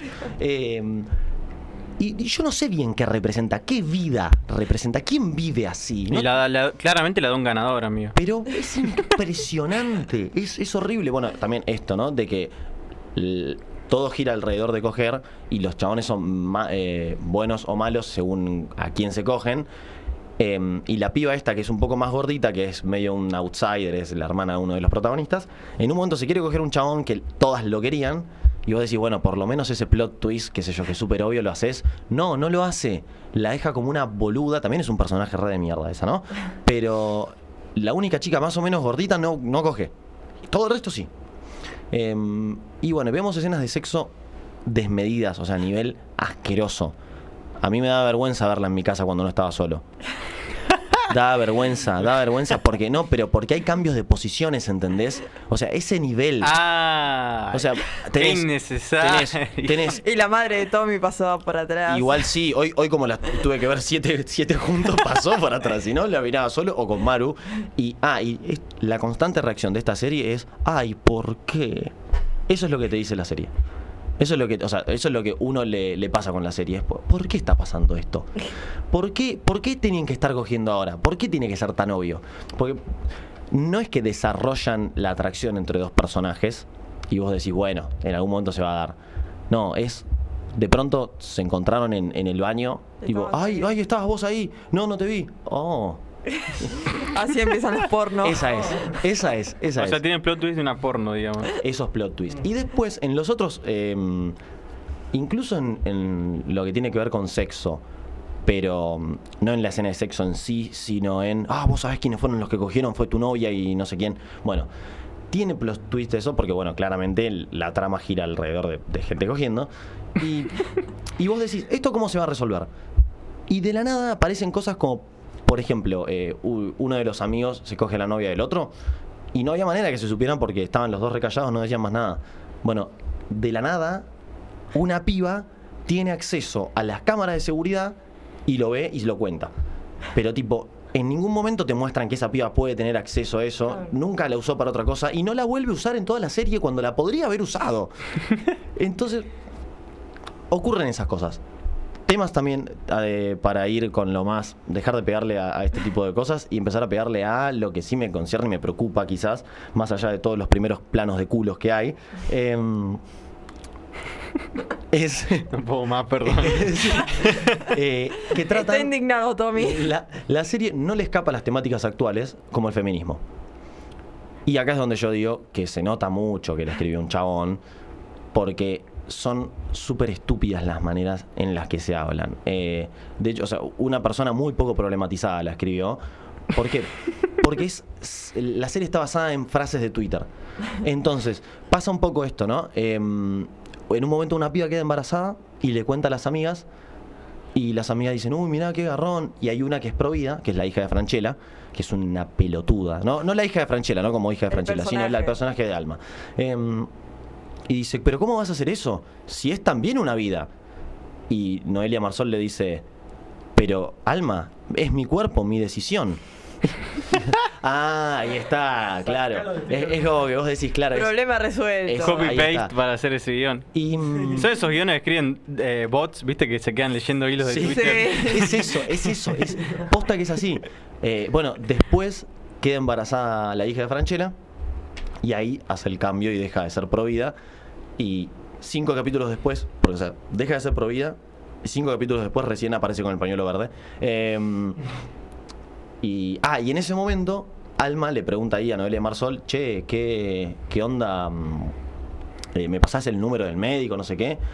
Y en ningún momento te habían dicho en la serie que la mina había abortado. O sea, decía, estaba, la mina quería abortar, pero en ningún momento dicen, bueno, fue a abortar. Y ese, en ese momento, ¿cómo lo resuelven? Con un flashback. Meten un, un flashback de Noelia Marsol abortando. Ah, está bueno que el No, que escribió el guion dijo, ay, colgué la puta madre la escena del Ahora me aborto. Todo el tiempo pasa eso. Todo el tiempo pasa eso. Bueno, Alma, después, ¿qué es lo que pasó? Discutió, porque claro, el bebé este no era de su novio, sino que era de su amigo. Discuten. Y tiene un Esa aborto. gente no tiene venerias Tiene un aborto expo- espontáneo. Tiene un aborto espontáneo. por discutir. ¿Ustedes entienden? ¿Entienden la estupidez que es esta serie y la manera en la que resuelven que la mina estaba embarazada, que es con un aborto espontáneo porque discutieron? Claro, ni siquiera que se cayó de la escalera. Yo no me voy a agarrar. Podría con la haber metido violencia de género. No me voy a agarrar Claro, con, con- No, no, no, es increíble. ¿Y cómo se resuelve Llama al todo esto? 144. ¿Cómo se resuelve todo esto? Ese mismo día con el aborto espontáneo, o sea, nunca le vemos a la mina irse en una ambulancia, nada, primero que nada. Ah, tuvo un aborto y dijo, ah, No, va. no, después le Me preguntaron. vino, chau. Pero después Me se, cambio se de quedó en ropa. el lugar ahí de- del coworking y después le preguntaron, che, ¿estás bien? Sí, decía, no sé qué. Tuvo un aborto espontáneo. Tiene que sacarse algo de adentro esa chica mínimamente, ¿no Sí, sí, entienden? Se va a morir. Eh, bueno. Te quedó algo, un raspaje. Claro. Bueno, ¿cómo se resuelven? Como todos se habían cagado entre todos, se alquilan la, Orgía. alquilan la sala de reuniones y dicen, se sientan por un lado los nenes y No, por otro no, lado no, las nenas. no. ¿Por qué? Chicos. Porque las amistades entre estas parejas son así, las nenas con las nenas, los nenes con los nenes. Eso decía Yuya. Eso es lo que hacen las, lo que son las, las amistades. Y dicen, bueno, entonces, ¿qué plane, qué, eh, ¿qué es lo que dicen ustedes para resolver esto? Elipsis. Dos semanas después, en el mundo de los millennials, todo estaba bien. Todo estaba bien. ¿Entienden que todo estaba bien? O sea, nunca Ay, hubo una Dios. discusión al respecto y siguen siendo amigos. Bueno, pero eso ya te tendría que dar vergüenza como guionista decir. Y como actor. bueno, como actor le pagan, yo qué sé. Sí, sí, Al sí. guionista también. Pero el guionista tiene que vender su producto ante. No, hay- sí, igual, qué sé yo. Yo creo que es mucha gente que quiere ser modelo en realidad la que está actuando ahí. Es que Em, básicamente sí, o la Juan, gente- Juan Aguilera es más modelo que actor. Sí. Le iría mejor. Y sí, eh, no hacen mucho más que eso. Eh, luego, en otro capítulo, ¿qué otras cosas pasan, por ejemplo? Eh, ah, eh, bueno, cortaron varias eh, parejas, entonces salen de Levante dos pibes, ¿no? Juan Aguilera con otro más. Eh, pero por ahí por el coworking. O sea, van ahí, cerca ahí. Y están todo el tiempo. Es como ¿Dónde el queda el orfana- coworking? el ¿En fa- Palermo, el Soco? Seguramente, seguramente, porque esos en son Hollywood, Estos son. Palermo, Hollywood. Sí. Eh, hay muchos eh, imágenes de dron del obelisco, por ejemplo. Ah, o sea, está en microcentro, Sí digamos. puede ser en el microcentro, pero no sé. Porque toda esa gente, no sé. Me no, encanta- agarra, no agarra la reforma impositiva de Kicillof. No, Claro. no son propios. Algo que me encanta de la ficción, la ficción nueva es que todo el tiempo ponen imágenes de dron de arriba, ¿viste? Sí. Que parece una boludez, pero en un capítulo entero porque te come dos minutitos. Sí, Sí. olvídate, porque metes dos o tres. ¿eh? Bueno, ¿qué hacen? Salen de Levante estos chicos eh, y eh, nada, eran súper bananas, ¿no? Eran todo el tiempo ah, Claro. riéndose mucho, sí. No, no había mucho. Le faltaba la música de los piratas de los decadentes. de Claro, era eso. Estaban ahí. Y, mm, y en un momento, Juan Guilera se le tira una chica y la chica le, le- él le pregunta: ¿Y vos en qué estás trabajando? No, no, no. Yo soy una editora de una editorial feminista. Y yo ya cuando dijo eso dije: No, este personaje, ¿qué es lo que va a pasar? Hay una escena medio ahí graciosa en el que la mina le dice que le quiere dar a, la- a- al- su grupo de amigas y, y él le dice, no, quédate tranquila, son heterosexuales y ella le dice, todas dicen lo mismo. Eso está bueno, hay que darle un punto. Pero luego se le están haciendo los bananas a otras pibas. Simplemente haciéndose, haciéndose los bananas, en ningún momento las denigran, en ningún momento ni siquiera se acercan a ellas. Estaban hinchapelotas nada más. No es algo para aplaudir, pero tampoco es, por ejemplo, lo que hace este personaje de una piba feminista, supuestamente, que dice: los voy a denunciar por acoso. ¿Cuál es el problema de esto? Que alimenta. Que alimenta la idea. Primero de que las feministas son súper hinchapelotas. Porque vos ves esa escena y decís, dale, qué hinchapelota. Porque no estaba pasando eso y en ningún momento le habían dicho, che, chicos, váyanse. Estaban, o sea, los chabones estaban hablándoles y las pibas no les daban pelota. Eh, y después otra cosa es que, bueno, y las denuncias de abuso, ¿qué son esto? O sea, vos le estás mostrando a la gente que estas son las denuncias de abuso, que estos son los problemas que se hace la gente. Y por eso existen las denuncias de abuso. Y por eso es feo que aparezca en una serie. Porque eso forma opinión. La gente que le gusta esta serie va en algún momento a tener un valor. O sea, si te gusta esta serie, primero que nada, compartís un montón de valores con Guido Casca. Eh, y después. Ay, qué feo. qué feo lo que decís, Y Tomás. después que, nada, que vas a pensar que es esto. Y acá es donde digo que evidentemente es una persona no problematizada la que lo escribió. Porque vos no estás problematizando las situaciones de abuso. Vos estás hablando de denuncias de abuso, que es un tema en boga, si querés ahora, pero lo estás planteando de una manera horrible. Bueno, pero seamos sinceros, no hay nada más millennial que ser feminista y ser hincha pelota. Otra cosa increíble. Igual sí. Otra cosa increíble. En un momento estaban medio en quiebra, porque siempre también aparecen los temas de plata. Y uno, Ah, de- era plena macrisis uno de, los uno de los pibes, es verdad, 2018. Uno de los pibes le pide plata a otra piba, ¿viste? Y en una escena está el chabón garcando y está con el celular y dice, no, no puedo ser tan gil. Y vos decís, ¿qué pasa? Vos sabías que iba a pasar algo porque tenía un montón de plata. Agarra la plata, agarra el celular y dice, no, no puedo, no puedo. Y de la nada, el chabón apuesta todo en una carrera de caballos. Mm, eso no es muy millennial, Y eso dice- sí que no. Eso es baby boomer. Y dice. Pero escúchame, dice, no, disculpa, tengo un problema. En ningún puto momento lo plantean como ludópata el chabón. Aparte podría haber hecho algo mucho más moderno que es jugar en, en, no sé, cualquiera Al plataformas LOL. online. Al LOL. Un casino, boludo, póker online, sí. Sí, sí, sí, sí. No, no, el chabón en los caballos. ¿Y sabes qué es lo peor? Que en ese capítulo se cierra el tema. Nunca más vuelven a hablar del chabón. Bueno, pero viste lo que dicen de la dulopatía. Viene y se va.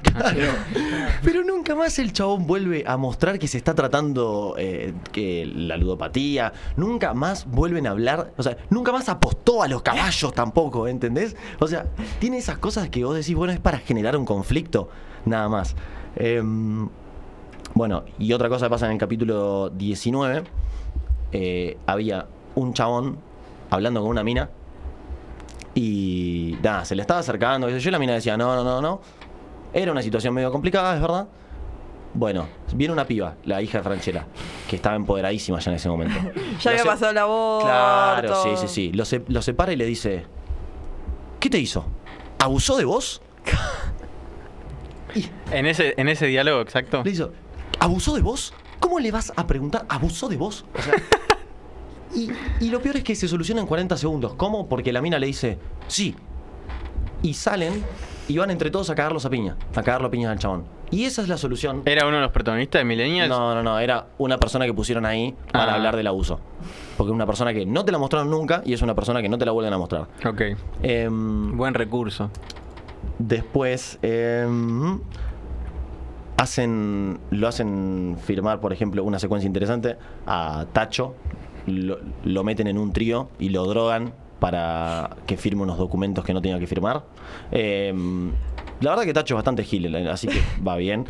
Em, otras cosas más. Eh, sí, todo el tiempo hablando, sobre todo la hija de Franchella, sobre es algo así como: ¿Querés que te denunciemos? O sea, cada vez que alguien tiene un micromachismo, la respuesta es: ¿Querés que te denunciemos? Bueno, pero es la más feminista de todas. Es, no, pero es horrible. o sea, de No hay más feminista que la nueva feminista. De vuelta, es horrible. Es una chica que es súper hinchapelota. Porque, y aparte, la manera en la que uno trata lo que es una denuncia, lo que trata Sí, lo que una puede llegar a ser un proceso, claro. A ver, no digo que sean malos temas a tratar. De hecho, está buenísimo, sobre todo que en una serie con gente con producción y ponerle que le llega a bastante gente, sobre todo como puede pasar en Netflix, que se traten estas cosas. Pero no las puedes tratar así. No las puedes tratar como una estupidez. Y si las vas a tratar como una estupidez, y me parece que mínimamente, nada, te tiene que dar un poco de vergüenza. Aparte con la Em, cantidad de información que hay hoy, o sea, tómatela. Mismo con ficciones mucho más baratas que se han hecho tratando Sí. estos temas hace años y eran mucho Mm. mejor tratados. Bueno, la última joyita, esto es impresionante. Em, la chica esta, Noelia Marsol, a partir del capítulo 20, es bipolar. es bipolar. Ocurre eso. Ella es bipolar. Y, Como Cristina. y lo claro, tal cual, tal cual. Solamente que ella no dirige un país. No, es bipolar. Eh, y dice que supuestamente va al psiquiatra. Primero que la junta a las amigas y les dice que es bipolar. Autodiagnosticada. Como que en ningún momento. Me fijé en Google. Claro, y los Y, y síntomas. cambio de humor más de una vez por día. Vos ¿Vos sabés que a veces me levanto triste y cuando so- es la tarde estoy contento? Yo me pensé, no me pasa nunca eso, ¿vos sabés? pensé que iban a hacer eso y no. Dice que ella de chiquita era bipolar, creció y se le fue y ahora le volvió a agarrar. Eh, bueno, qué sé yo. eh, creo que es mejor que lo que dijeron ustedes, pero tampoco es una manera de meterlo. Eh, ¿Y qué es lo que ocurre ahí en ese momento? La mina dice que va a ir al psiquiatra y bueno, va a manejar El la problema. situación. Bárbaro. Eh, siguiente escena, están tomando birra. Y durante los siguientes cuatro capítulos, la mina se recontra escabia y en ningún momento te hablan de que está medicada. O sea, la mina. Mezcla, eso val- no se hace, chicos. La mina habla y Sí. dice, dice que el psiquiatra la medica. Recordemos a la gente que, que toma medicamentos psiquiátricos, no tomen alcohol, Claro, por favor. em, por su salud. Y- pero ¿sabes cuál es el tema? Que a la mina nunca le pasa nada. ¿Por qué? Porque al guionista, primero que nada, no tiene ni puta idea que eso pasa. si mezclas. Está mal. Y segundo, al chabón le chupa un huevo las, las dos partes de la trama, ¿entendés? Bueno, boludo, vos pensás, la mina tiene un feto muerto en el útero y no le hizo nada. No le va a hacer un poco de alcohol con, con, antipsicóticos. No, no, esto es, esto es increíble porque eh, en ningún momento ni siquiera las amigas le dicen, che, vos estás medicada, no deberías estar tomando alcohol. No. ¿Por qué está tomando alcohol? Porque es otra excusa para que tenga un trío. ¿Entienden que es así? Es, es una locura. o Yo sea, pre- pregunto algo. Sí, ¿Hay algún momento que use la bipolaridad como excusa para haber cagado al novio? sí. Ah, ¿Y cómo Ay, lo al- dice? ¿Y al cómo, menos. ¿Y cómo lo dice? Que ellos iban a casar. Em, Juan Guilera y Noelia Marsol, la rubia, la de Marley. la del Em, muro. Claro. Em, se iban a casar y la mina en un momento empieza a tener dudas. Y bueno, cuando se da todo esto, en un momento Juan Guilera se pone como medio femicida. Eh, Ahí sí, ¿querés que lo denunciemos? Sí, empieza como a pegar, qué sé yo, todo Ah, así. No, no a ella, empieza a pegar ahí a los costados, pero bueno, es como que tratan de hacer un personaje medio femicida. Y en un momento, uno de los amigos que vive con él tiene un trío con una policía y otra, una actriz porno. Y. Mm, ¿Por qué? porque el chabón. Ah, eh, eh, ah, nada, bueno, esto aparte, ¿no? Este, este otro amigo ve un video porno un día y cuando va al coworking se cruza la mina del video porno. Y el chabón, la mina le dice, ¿por qué me miras tanto? Bueno, hablan del video. Y el chabón dice, bueno, y si hacemos una productora, y la mina le dice, sos un pajero, al día siguiente vuelve y dice, bueno, vamos a hacerlo. Eh, es así, es así com- completamente. Qué raro que no metieron algo que era una histérica o algo de No, eso. Bueno, un poco sí y nada, y después cuando les vienen a, a cerrar el, el bulo este del- de los videos porno eh, con la policía, al final se terminan cogiendo a la policía. Y bueno, y así es como Juan Guilera consigue un arma y va con un arma a la casa de Noelia Marsol. ¿En qué pa- Ah, femicida, ¿en serio? Iba con un arma y, Súper y femicida. tienen una, una escena medio rara del chabón diciendo ¡Hija de puta, joder, cagaste, hijo de puta! Parece, parece Rechimusi, parece Rechimusi con, cuando habla el personaje este, el, el que le re gusta el fútbol. ¡Hijo de puta, joder, no, yo creí que íbamos a ganar y no ganamos! No punto tortita yo vino. Esa. Está así el chabón y, y ella, ella llorando, él llorando. Y ella le dice, el chabón agarra como el arma y dice, te voy a matar a vos, pero primero me voy a matar a mí, así. ¿Cómo? ¿Cómo? No entiendo. Yo no quiero, yo no quiero que se te vaya nunca esta imagen de la cabeza por lo que me hiciste así, hija de mi puta. Así, no pude encontrar los videos en internet, tanto en Netflix y no iba a traer Netflix hasta acá. Em, pero es hermoso. Y a lo último, Noelia Marsol habla de su bipolaridad, que nunca le había contado a él, por más que hayan sido novios durante años. Em, con esto no quiero decir que, que esté mal eso, sino que en algún momento se te nota. Que, digamos, Hay gente igual que oculta familias durante años. Bueno, pero se te nota, o sea, sos bipolar, te trato todo el Sí, día. En algún momento vos. tomás una pastilla enfrente de mí. Bueno, por eso. Anticonceptiva no Y, Y si- si mezclas con Y- alcohol también. claro. Un desmayo. y lo que dicen, ella es. Por eh, favor. Vos entendés que soy bipolar. Un, eh, hay una parte, hay dos personas que viven dentro mío, dice ella. Y yo no sé si esa es la definición de bipolaridad. No. Eh, y- Esa es la definición de esquizofrenia. Sí. Eh, y dice, hay una que, que ama la vida y te ama a vos. Ah, femicida. Y hay otra que es oscura y odia todo. Y vos decís, esto lo escribieron Claro. Yo cada, cada vez que pasa eso, yo miro, yo miro, respiro hondo y digo, esto lo escribieron. Hubo alguien acá que lo escribió, hubo alguien que se lo dio a los actores y dijo, ah, esto hay que hacerlo. Y hubo un actor que dijo, oh, esto tengo que hacerlo. O quizás ni siquiera dijo, oh, dijo, bueno, está bien. Hay que esta pagar, es la escena". hay que pagar el alquiler. No, no, no, es, es No, toda esta gente vive de alquiler de canje, claramente. Obvio. Un Remax a fin de mes en Instagram y chao. Bueno, última cosa que pasa en la temporada. em, por este tema de lo- del, del trío que le hicieron a Tacho firmar cosas medio raras, el chabón va en cana. Em, y ahí dije, bueno, si este es el guionista del marginal, Se viene. vamos a venir algo bien, a lo bueno. Eh, aparece. Ah, hay gente del reparto del marginal. Está el que hace del Pantera, por ejemplo. ¿Lo ubican al Pantera? No, yo no vi el marginal. Bueno, un chabón súper grandote que aparece en la segunda temporada. Este chabón hace. Ah, este es otro personaje hermoso. Eh, hace de villero. Ay, te iba a preguntar si había uno. Hace de villero. Estoy seguro que. es hace de albañil. Estoy seguro que es más femicida que el resto. Sí. Es más alcohólico que el resto. Se coge a Noelia Marsol y Noelia Marsol le dice: Pero vos no sos como el resto. El- eh, hablando del resto de los villeros. Eh, Había que aclararlo. y, y- y es como que ella descubre la vida, es como que la gente pobre también siente. Y después Eh, se empieza a me gustear todo fisura de Twitter. Y después el chabón, no, no, no, el chabón eh, siempre tiene un chumbo, eh, tiene, anda con droga, eh, oculta droga dentro de la casa de Noelia Marsol que después nunca la toma. eh, es como que quedó una cosa recontra abierta ahí y a nadie le importó. Hay que marcar el territorio. Aparece el polaco. El Ah, polaco mira. como que como chorro. El polaco no es chorro, chico. O sea, con- sí. Ey, más o menos. Si te pones- Eh, no, es, no es a mano armada. Claro, te roba con otras cosas. Pero. No, no, no, pero hace, hace de. O sea, el chabón le quieren hacer un personaje re estereotipado de cabeza. Malísimo. A mí lo que me sorprende es que la gente lea eso y diga, che, qué oportunidad que se me abrió. Esta Sí. la tengo que aprovechar, sí o sí, esta la mía. Es que para mí, con el tiempo que pasás en pelotas en esa serie, es justamente querer ser modelo, querer que te contrate Calvin Klein. No le veo otra Tanto idea. tiempo en el gimnasio tiene que. Sí. Pará, hay un montaje de entrenamiento. Sí, hay varios montajes Ah, de entrenamiento. ¿y por qué varios? Eh, están. Me iba a decepcionar mucho. Y porque también vienen después todos los montajes de. de lo que son las. eh, ¿Cómo es? En el baño y eso. Y bueno, ah, bueno, lo último entonces. Benja, este que es el personaje de Tacho, termina en la cárcel. ¿Cómo se resuelve? Elipsis. La novia, no, Ah. no, no. Ah. La novia le da un, Oh. la novia Menos le da un mal. celular. La novia le da un celular y el chabón pudo con ese celular en ir hasta el patio de la cárcel y filmar gente. O sea, empezó a filmar un montón de gente con el celular. Yo creo que no te dura mucho un celular en la cárcel. Eh, No. Y lo filma el polaco queriéndolo, eh, ¿cómo es? Eh, cortar con una, con una faca.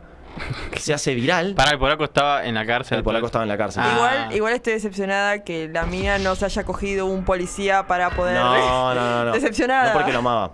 Eh, no, sí, sí es cierto que esta piba en un momento tuvo una cardiopatía súper fuerte que era en cuestión de días que se estaba por morir. ¿Qué? Eh, y en ningún momento se la ve pálida siquiera. O sea, es como que cuando la trama lo necesita, ella se desmayaba. Pero en ningún momento, nada. Y, ah, y la trasplantaron el corazón. Sencillo. Y ella anda todo el tiempo con escote. Y no se ve una puta cicatriz. Me está Estaba jodiendo, no le esperando el podía- remate porque digo. pero escúchame, ¿no le podés hacer una cicatriz? Le Es un poco trasplantaron- disimulada, Vos era- Le trasplantaron el corazón. Vos sos el que sabe de medicina, Nacho. Sí, sí. Por ahí Pero, no- pero no hay que ser muy experto para saber que tenés todo un. Te van a abrir, viste como el señor Gibbet, le vamos a abrir el pecho de aquí hasta acá y toquetear el corazón. Bueno, eso. ¿Qué es eso? Bueno, y nunca tiene una cicatriz siquiera. Bueno, entonces Tacho Riera sale de la cárcel. eh, no, en realidad primero se hace famoso con este video. Expulsan al director de la cárcel. Entra una nueva directora. Bueno, la trama es responsable. Él, se culea a la directora Ah, bueno, de la cárcel. Bueno, ahí está, chicos. Porque había que hacerlo, había que hacerlo. Y luego el papá paga la fianza. Bueno, ¿cómo se resuelve la vida de los millennials? Cogiendo y poniendo plata de padres. Es- yo diría que eso es básicamente esta serie. Nada, me indignó un poco, pero es lindo. Es lindo este tipo de cosas. Veré, veré más falopitas. No trata, no sé si dará para Tan ver- largas. No sé si, si dará para ver la segunda temporada de Millennials, lo veremos. Pero Si el público lo pide, vamos lo a tener que hacer. Bueno, eso fue todo por hoy. La verdad, yo te felicito, pero por favor unos aplausos. Sí, mal. Bien fuerte para Tommy, Muchas gracias, muchas quien gracias. ha- has laburado mucho. esto, He laburado mucho y bueno, ya saben, eh, tanto a las redes sociales como al 510-632 nos pueden mandar más falopitas que quieran que tratemos. De, Ne- de Netflix o YouTube, porque no nos Netflix, vamos a meter YouTube, en HBO, lo que sea. Yo tengo Torrent. Él, sabe- usar torrents. ¿Qué, qué mundo abre la piratería? Bueno, cerramos el bloque con un temita que traje, muy viajero. A Tommy le va a encantar, estoy seguro. Por favor. Es Crazy de Aerosmith.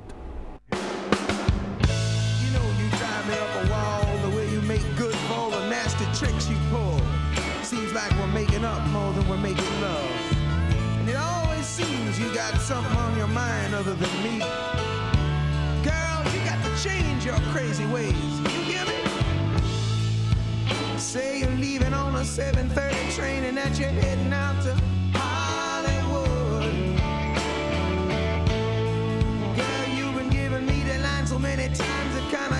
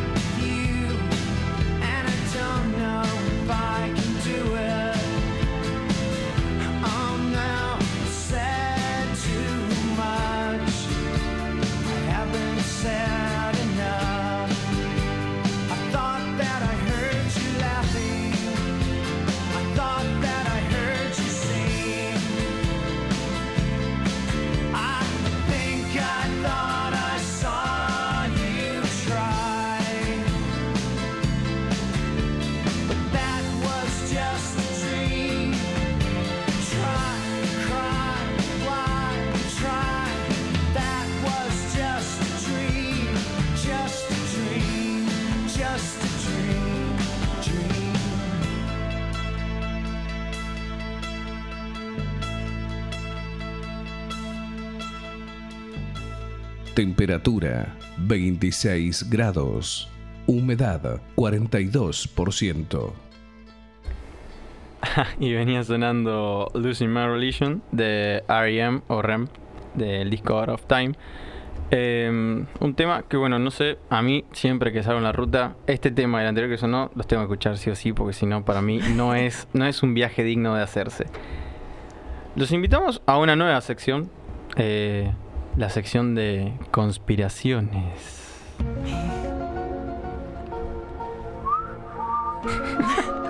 Casi, casi. Tengo que afinar todavía. Vamos, Vicky, vos traías una, tu conspiración favorita hoy. Claro, yo traigo algo del K-pop. Algo que hoy está a pleno. Todas la- las chicas de 11, 12 hasta 17 están a full con los coreanos, con toda la banda. It's a thing. O Sí, sea, sí, es sí. realmente... ¿Qué, qué es, K-pop? O sea, pop coreano nada más. Básicamente sí, Ah. música popular coreana. ven- Bien popular, bien popular. No, no, pero tipo tiene una La explicación. marcha peronista, pero en coreano. Tiene, tiene- tiene una explicación que el tema que allá en Corea, a diferencia de Japón y China, no tienen una cultura precisamente uniforme que tenga que ver con, bueno, la gente de Corea del Norte tiene una cultura musical así. No, o sea, cosa que China y Japón sí, pero los coreanos no. China y Japón tienen una cultura. Yo pensé que hacían rock como todo el resto del mundo. No, no, son muy distintos. Ya, viste, cuando decís no, son como oriental. Tenemos la forma de ver, mal. de vivir Sí, totalmente. to- completamente distinto. O sea, imagínate que los tipos, no por algo, las tasas de los suicidios allá, tipo, esto es chequeado real. eh, en Japón es uno de los más altos, sobre todo en hombres, porque no pueden hablarle a las minas porque les da vergüenza. Y por ahí llegan virgen a los 40 años y, son se todos deprimen. hetero. Y todos seguro, hetero. sí. Es, viven en una sociedad. no sé. Y eso que tipo Japón tiene todo el anime que tiene un montón de cosas que, de- que tiene que ver con animación, son un millón de veces por ahí más abiertas Pregunta. que en esto. en respecto a, respecto a esto, ¿no? Y, y no quiero que me, que me linchen, pero lo No, van a por hacer. favor, pero esto, pero esto es lindo, pero ¿quién ha cogido por el anime? No, para mí seguro ese que silencio, ese silencio, ese silencio demostró, demostró por qué No, hice para la mí pregunta. sí, para mí sí. Sí, sí, sí. Sí, Vamos. a ver, hay convenciones ¿Puedo donde... decir que en Japón te dicen, van venir un, un Ah, rato, no, en Japón no, acá rato a sí. Dragon Ball? Acá en Argentina sí, pero en Japón no. No, pará, pará, yo he visto eh, Kimi no Nawa, la, la peli esa que tanto me recomendó Mm. Gonza. Tiene Sí. que venir Gonza y hablar del anime un día, porque yo lo estoy bardeando y él tiene literalmente tatuada una frase. No, anime. tiene, hay Pero bueno, películas, Your Name, Sí. El viaje de. Chihiro. el viaje de Chihiro la tengo que ver, no está en Netflix. Es- eso es. estaba en Netflix, es hermosa esa Hay, película. hay, hay muchos japoneses en Netflix. Y buscás. Sí, hay un montón. Sí, the Japón. Escúchame, vi Death Note, todo Death Note. Y quiero decir algo sobre eso. Hermosa. Es una cagada el final. El final. La serie, la serie está muy buena, es una cagada el final. No, amigo, hicieron un final de mierda. Para los que no escuchan, Pedro, creo que nunca lo vi tan indignado que hayan salido tantas palabras de su boca seguida. Estás barrando un otaku, ¿eh? Acá. Bueno, pero pará. Ódiame por ser otaku, pero. Entonces, Vicky, háblanos de, de qué onda el K-pop. Activo el Sharingan, ¿eh? ¿Qué- Bueno, Naruto Bueno, no me gusta. El K-pop está planteado básicamente no como un estilo musical, sino como un producto en sí. Es hip hop. Es. Ay, otra discusión esta. Ay, vos sabés que me caes bien, pero a veces haces unos comentarios que digo, ¿cómo llegaste a la radio? Eso. Y te lo dice como siendo la última que cayó acá. Eso, eso es básicamente De hecho, por eso conmigo. llegó. Bueno, cuestión que el K-pop nació gracias para, o sea, fue nació porque querían crear un producto para exportar. O sea, esto es completamente cierto. Lo que hicieron es que del mismo gobierno eh, fundaron es- escuelas en conjunto con diferentes discográficas, donde son como las escuelas de Cris Morena. Bueno, pero con cultura asiática. ¿Cómo estás diciendo que el gobierno nos entrena? Claro, exactamente. O sea, necesitamos un rebote para esto, Pedro, por favor. El go- Exactamente. El gobierno entrena Claro, lo que pasa es que es así. artistas pop. Artistas pop, sí, exactamente. Lo que hace, Estoy haciendo la, cena, la seña de que te la comes. Es- es- lo que, lo que hace es, ah, tiene escuelas donde mandan a gente desde chiquitos que bailen, actúen y canten. Me faltó una. canten, bailen y actúen. Tipo, Tipo esas tres musical. cosas. Claro, es así. Como un Glee, pero gubernamental. Claro, porque lo que una Campop. Quiero saber, ¿cogen los de K-pop? Seguro. Seguro. Bueno, cuestión, después lo que hacen es agarrar a los mejores de cada parte, por decirlo de una forma, el que mejor baila, el que mejor canta, el que mejor actúa, y los ensamblan. Porque los grupos de K-pop, si observan, tienen mínimo 5 integrantes. Hay grupos que tienen 15. Es como, ¿Qué? es como la banda de Luxo de los Simpsons. Mal. Mal. Es re lo- Por ejemplo, hay una banda de las más conocidas que no sé cómo se pronuncia. que- BTS. No, es otra, EXO, que es E-X-O. Que, que, por ejemplo, tienen eh, dos personas que estos son los encargados de rapear en mandarín, porque también rapear en mandarín. Ah, para vender el producto a China, digamos. Claro. Zarpado. En mandarín eh, y en coreano o en, o en inglés, de- depende el- al que le toque. Y que en eso sacan diferentes versiones de los videos para mostrar, o sea, de las diferentes versiones con los dos tipos cantando diferentes cosas. ¿Cómo se llama, Vicky, por es favor? como, esto es como Shakira haciendo los temas en español y en inglés. Tal Ay, cual. pero a otro nivel. Porque Sí, aparte sí. mandarín es quizás de los idiomas más complicados para aprender que existen. Y, eh, y sobre todo también porque esta gente ya sabe coreano. Ah, ¿Podemos escuchar el tema más escuchado de EXO, por favor? Dale. Me da mucha curiosidad. Dale. Se llama Monster, no sé, nunca lo escuché en mi vida. Ah, reconocido, boludo. Yo, hasta yo lo conozco. Déjalo, déjalo que suene de fondo porque Dale. la verdad que... Dale. Entonces, es, muy- es muy, viste, es muy electrónico. Por ahí tenés en una misma canción que mezclan hip hop, pop. eh, o sea, no, no, es como. Hay algunos que son de hard rock. Después en algún momento. Ah, se- rozan todos los géneros, digamos. A mí lo que me pasa cuando escucho, ah, que no pasa muy seguido, ¿no? Pero cuando escucho K-pop es, si vos te imaginás, Boludo. si vos te dicen pop coreano y vos te imaginás, en tu cabeza suena esta música. Es que sí. Es que, es, es que, Es que sí. la, la combinación es eso. Ah. Bueno, Ma- entonces. Boludo, el tema más escuchado de BTS, me estoy fijando recién, tiene 355 Ese- ese lo millones de A mí reproducciones. ese me gusta, que lo canta con Halsey, va, el primero, no sé si es el más escuchado. Con Halsey. Halsey, sí. Halsey. ¡Posta! Encima lo más gracioso es otro que lo, nivel. lo mismo, lo único que dice Halsey en el tema es I want it, tipo real. Ah, es como Lennon. Es como I no, no, want it, I got it. pone, Como el de- eh, pone el tema, fíjate. Un Eh, poquito este, ignorante. este tema igual está bueno. Fonsi. Y lo que hacen es, bueno, cantar en coreano, en cantar en... in- Tienen frases en inglés, por ahí cantan un versito en inglés, todo el resto del corea- de Corea. Y lo que tiene es esto, que en Estados Unidos triunfaron de una manera espectacular. Y bueno, en la, no sé si vieron en los últimos Golden Globes que ganó el director de Parasite. Sí. Bueno, que los mandó tipo medio a cagar como diciendo, cuando dejen de consumir solamente cosas en inglés van a abrirse al mundo. Sí, básicamente Sí, sí. dijo, me dan el Oscar a mí cuando, lean, cuando dejen de leer subtítulos pelotudos. Eh, y bueno, y entonces... Mal. Entonces, Premio de justa- mierda. Entonces justamente pa- pasó eso, como no entienden cómo la gente de Estados Unidos está consumiendo música en coreano. ¿Me entendés? Es como todo Bueno, un suceso. Como hace, hace 50 años, hace más, hace como 80 años, vos estabas bombardeando. Claro, ¿no? Igual hay algo que decir de Estados Unidos, es que cada tanto co- tienen un contenido muy falopa. Como la época que en Los Simpsons le hacen una parodia, que Estados Unidos estaba eh, enamorado de todo el contenido australiano que había. Sí, como el único contenido que existió que fue. Ey, sí, sí. eh, El domador de cocodrilo. Es el de Coso. El, no, no. Ay, ay, mira, ya son tres. Porque el que, te, el que te digo yo es Cocodrilo Dandy. Ah, la mal. película esa. Bueno, Hugh Jackman, australiano también. Posta. No, Sí. actores australianos hay mucho más de lo que pensás. Bueno.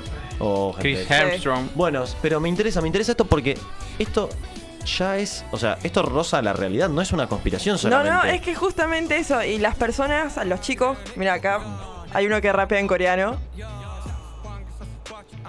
O sea, ¿qué entendés? O sea, quiero y- decir algo de esto. Que además de que to- lo que Tommy dijo, que vos te imaginás cómo es el, pop coreano, y decís, bueno, tiene que ser algo así. Sí, sí. Además de eso, yo lo reusaría para películas futuristas. Es que sí. Es Sí, re. Es Los de- supersónicos. Sí, de un mundo fu- del futuro en que todo es una mierda, ¿viste? Un, un futuro no muy lejano. Y Tipo que- Blade Runner. Claro, un Blade. Runner, pero con el gobierno que te manipula a través de esto.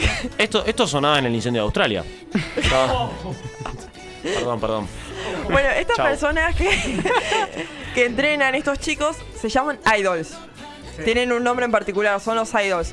Eh, había una, una banda de, de estas que eran 18 personas, que lo hacían, de 18 chicas, que lo que hacían era cada vez que presentaban a una, las presentaban a través de un video musical. ¿Me entendés? Sacaban un video musical nuevo, un tema nuevo y aparecía la nueva integrante. O sea, digamos que es más importante el video que el, el tema en sí. Sí, siempre. Es que es, es, es esa la idea. El producto, todo lo que rodea. Un Hollywood es- musical. Sí, no, aparte tienen que ver las producciones de los videos. Cualquier video, No, pero cualquier video de, de K-pop lo supera, no sé, cinco veces a un video estadounidense. A un- pero un, video de Beyoncé, de Lady Gaga, lo supera De los en más produc- producidos, digamos. Sí, sí, sí. sí, te ponen toda. Bueno, después lo que otra cosa que tienen que acá es donde viene lo turbio es que firman contratos extremadamente largos. Ponele de a 10 años, que tienen que ser, no tienen que decir que tienen novias. Esto es con el tienen- Estado. Contratos Sí. con el Estado. Claro, o sea, contratos con las mismas, porque es así, ellos firman con las discográficas, pero estas discográficas son las que tienen los convenios. Ah. Porque, o sea, vos lo que, lo que hicieron estas personas, o sea, el gobierno en sí, es exportar, ¿me entendés? Vieron a la cultura, o sea, el 1% del presupuesto va dirigido a la cultura. Entre, Vos me estás entre jodiendo. No, no te estoy es una ley eso. Va, bueno, pero la cultura en general. Claro, la y esto, ¿sabemos cuánto es de ese 1%? No, no tengo No. ni idea. Debe Bueno. ser en. Debe generar mucha plata. También es cierto que un P- el PBI de Corea, Cristina no se lo puede robar de uno. No, Ponele todo lo que No se puede robe, poner las valijas. lo- Los cuatro, los cuatro o cinco que, que enterró, bueno, ponele que te lleva medio PBI en Corea. Chicos, yo estoy fascinado con de esto. Estoy viendo acá la imagen que tiene Spotify los chicos de BTS. Y no quiero caer en el racismo. Pero Sí, son todos muy parecidos, no porque eh, sean, no porque sean asiáticos, porque son todos re lindos. Sí, son Y todos con un color de pelo distinto cada uno. Eso, eso está muy bueno, la verdad. Muñequitos, eh, tienen los, los pelos teñidos de color. Claro, cada uno tiene un color distinto. No, después entren a.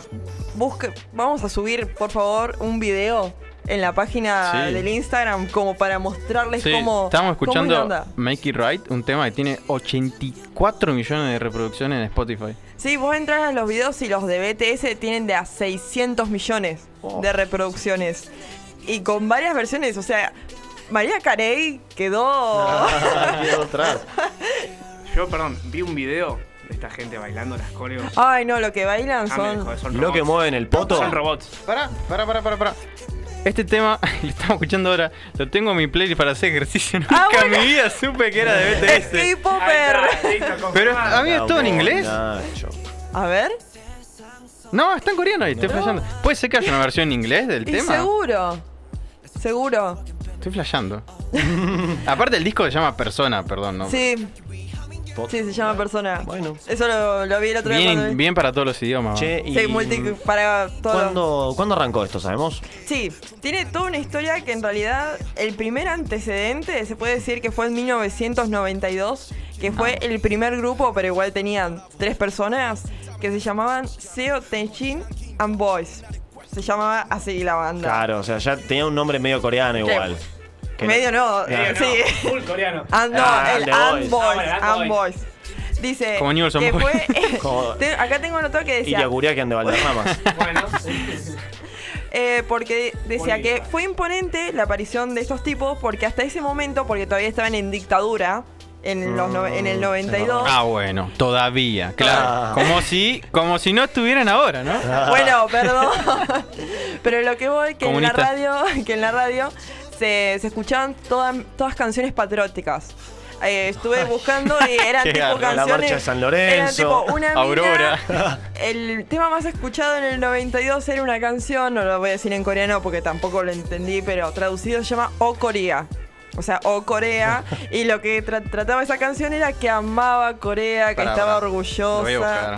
No sé si está en Spotify, pero. Sí. Pero ¿quién no, dice que pero no? fíjate en YouTube si no, amigo. O Corea. Eh, hay uno que se llama AO Corea. ¿Ese? Junior dice. Bueno, no sabemos qué va a sonar al aire, así que. bueno, Chan, chan, chan. Miedo. ayudaré. No, claramente esto no sé si era. Sí, creo que es esta canción, pero la que escuché yo era fuera cantada. Esta es una versión en vivo. Claro, una versión en vivo la que cantaba una mujer, pero esta está cantando un chico. ¿Y de qué habla? De que ama Corea. Ah, pero es una canción pop igual, no es tipo una marcha. no, es que no sé. justamente. Claro, el eso. origen del K-pop. No, pero ahí no era importante, o sea, o sea, hablaban, eran todas canciones que amaban Corea y estos chicos, Seo Taeji and Boys, empezaron a como a hablar de que no les gustaba todo el tema de la de la presión, de que estén constantemente, viste, eh, en constante con- competencia. Estaban vestidos medio hip hoperos, viste, con ropa grande y con eh, guantes de esquí. Mm. Tipo así, eran como mu- muy particulares. El, llegó al número uno, igual la banda duró cuatro años. Se retiraron en plena, en pleno En la auge. cresta de la ola. Y es más, uno de los, de los integrantes de esta banda es uno de los presidentes de las compañías estas que entrenan a los chicos. Mm. Tipo, ahí yo cuando leí eso dije, oh my god. Ay, pusiste un tema de Halsey. Claro.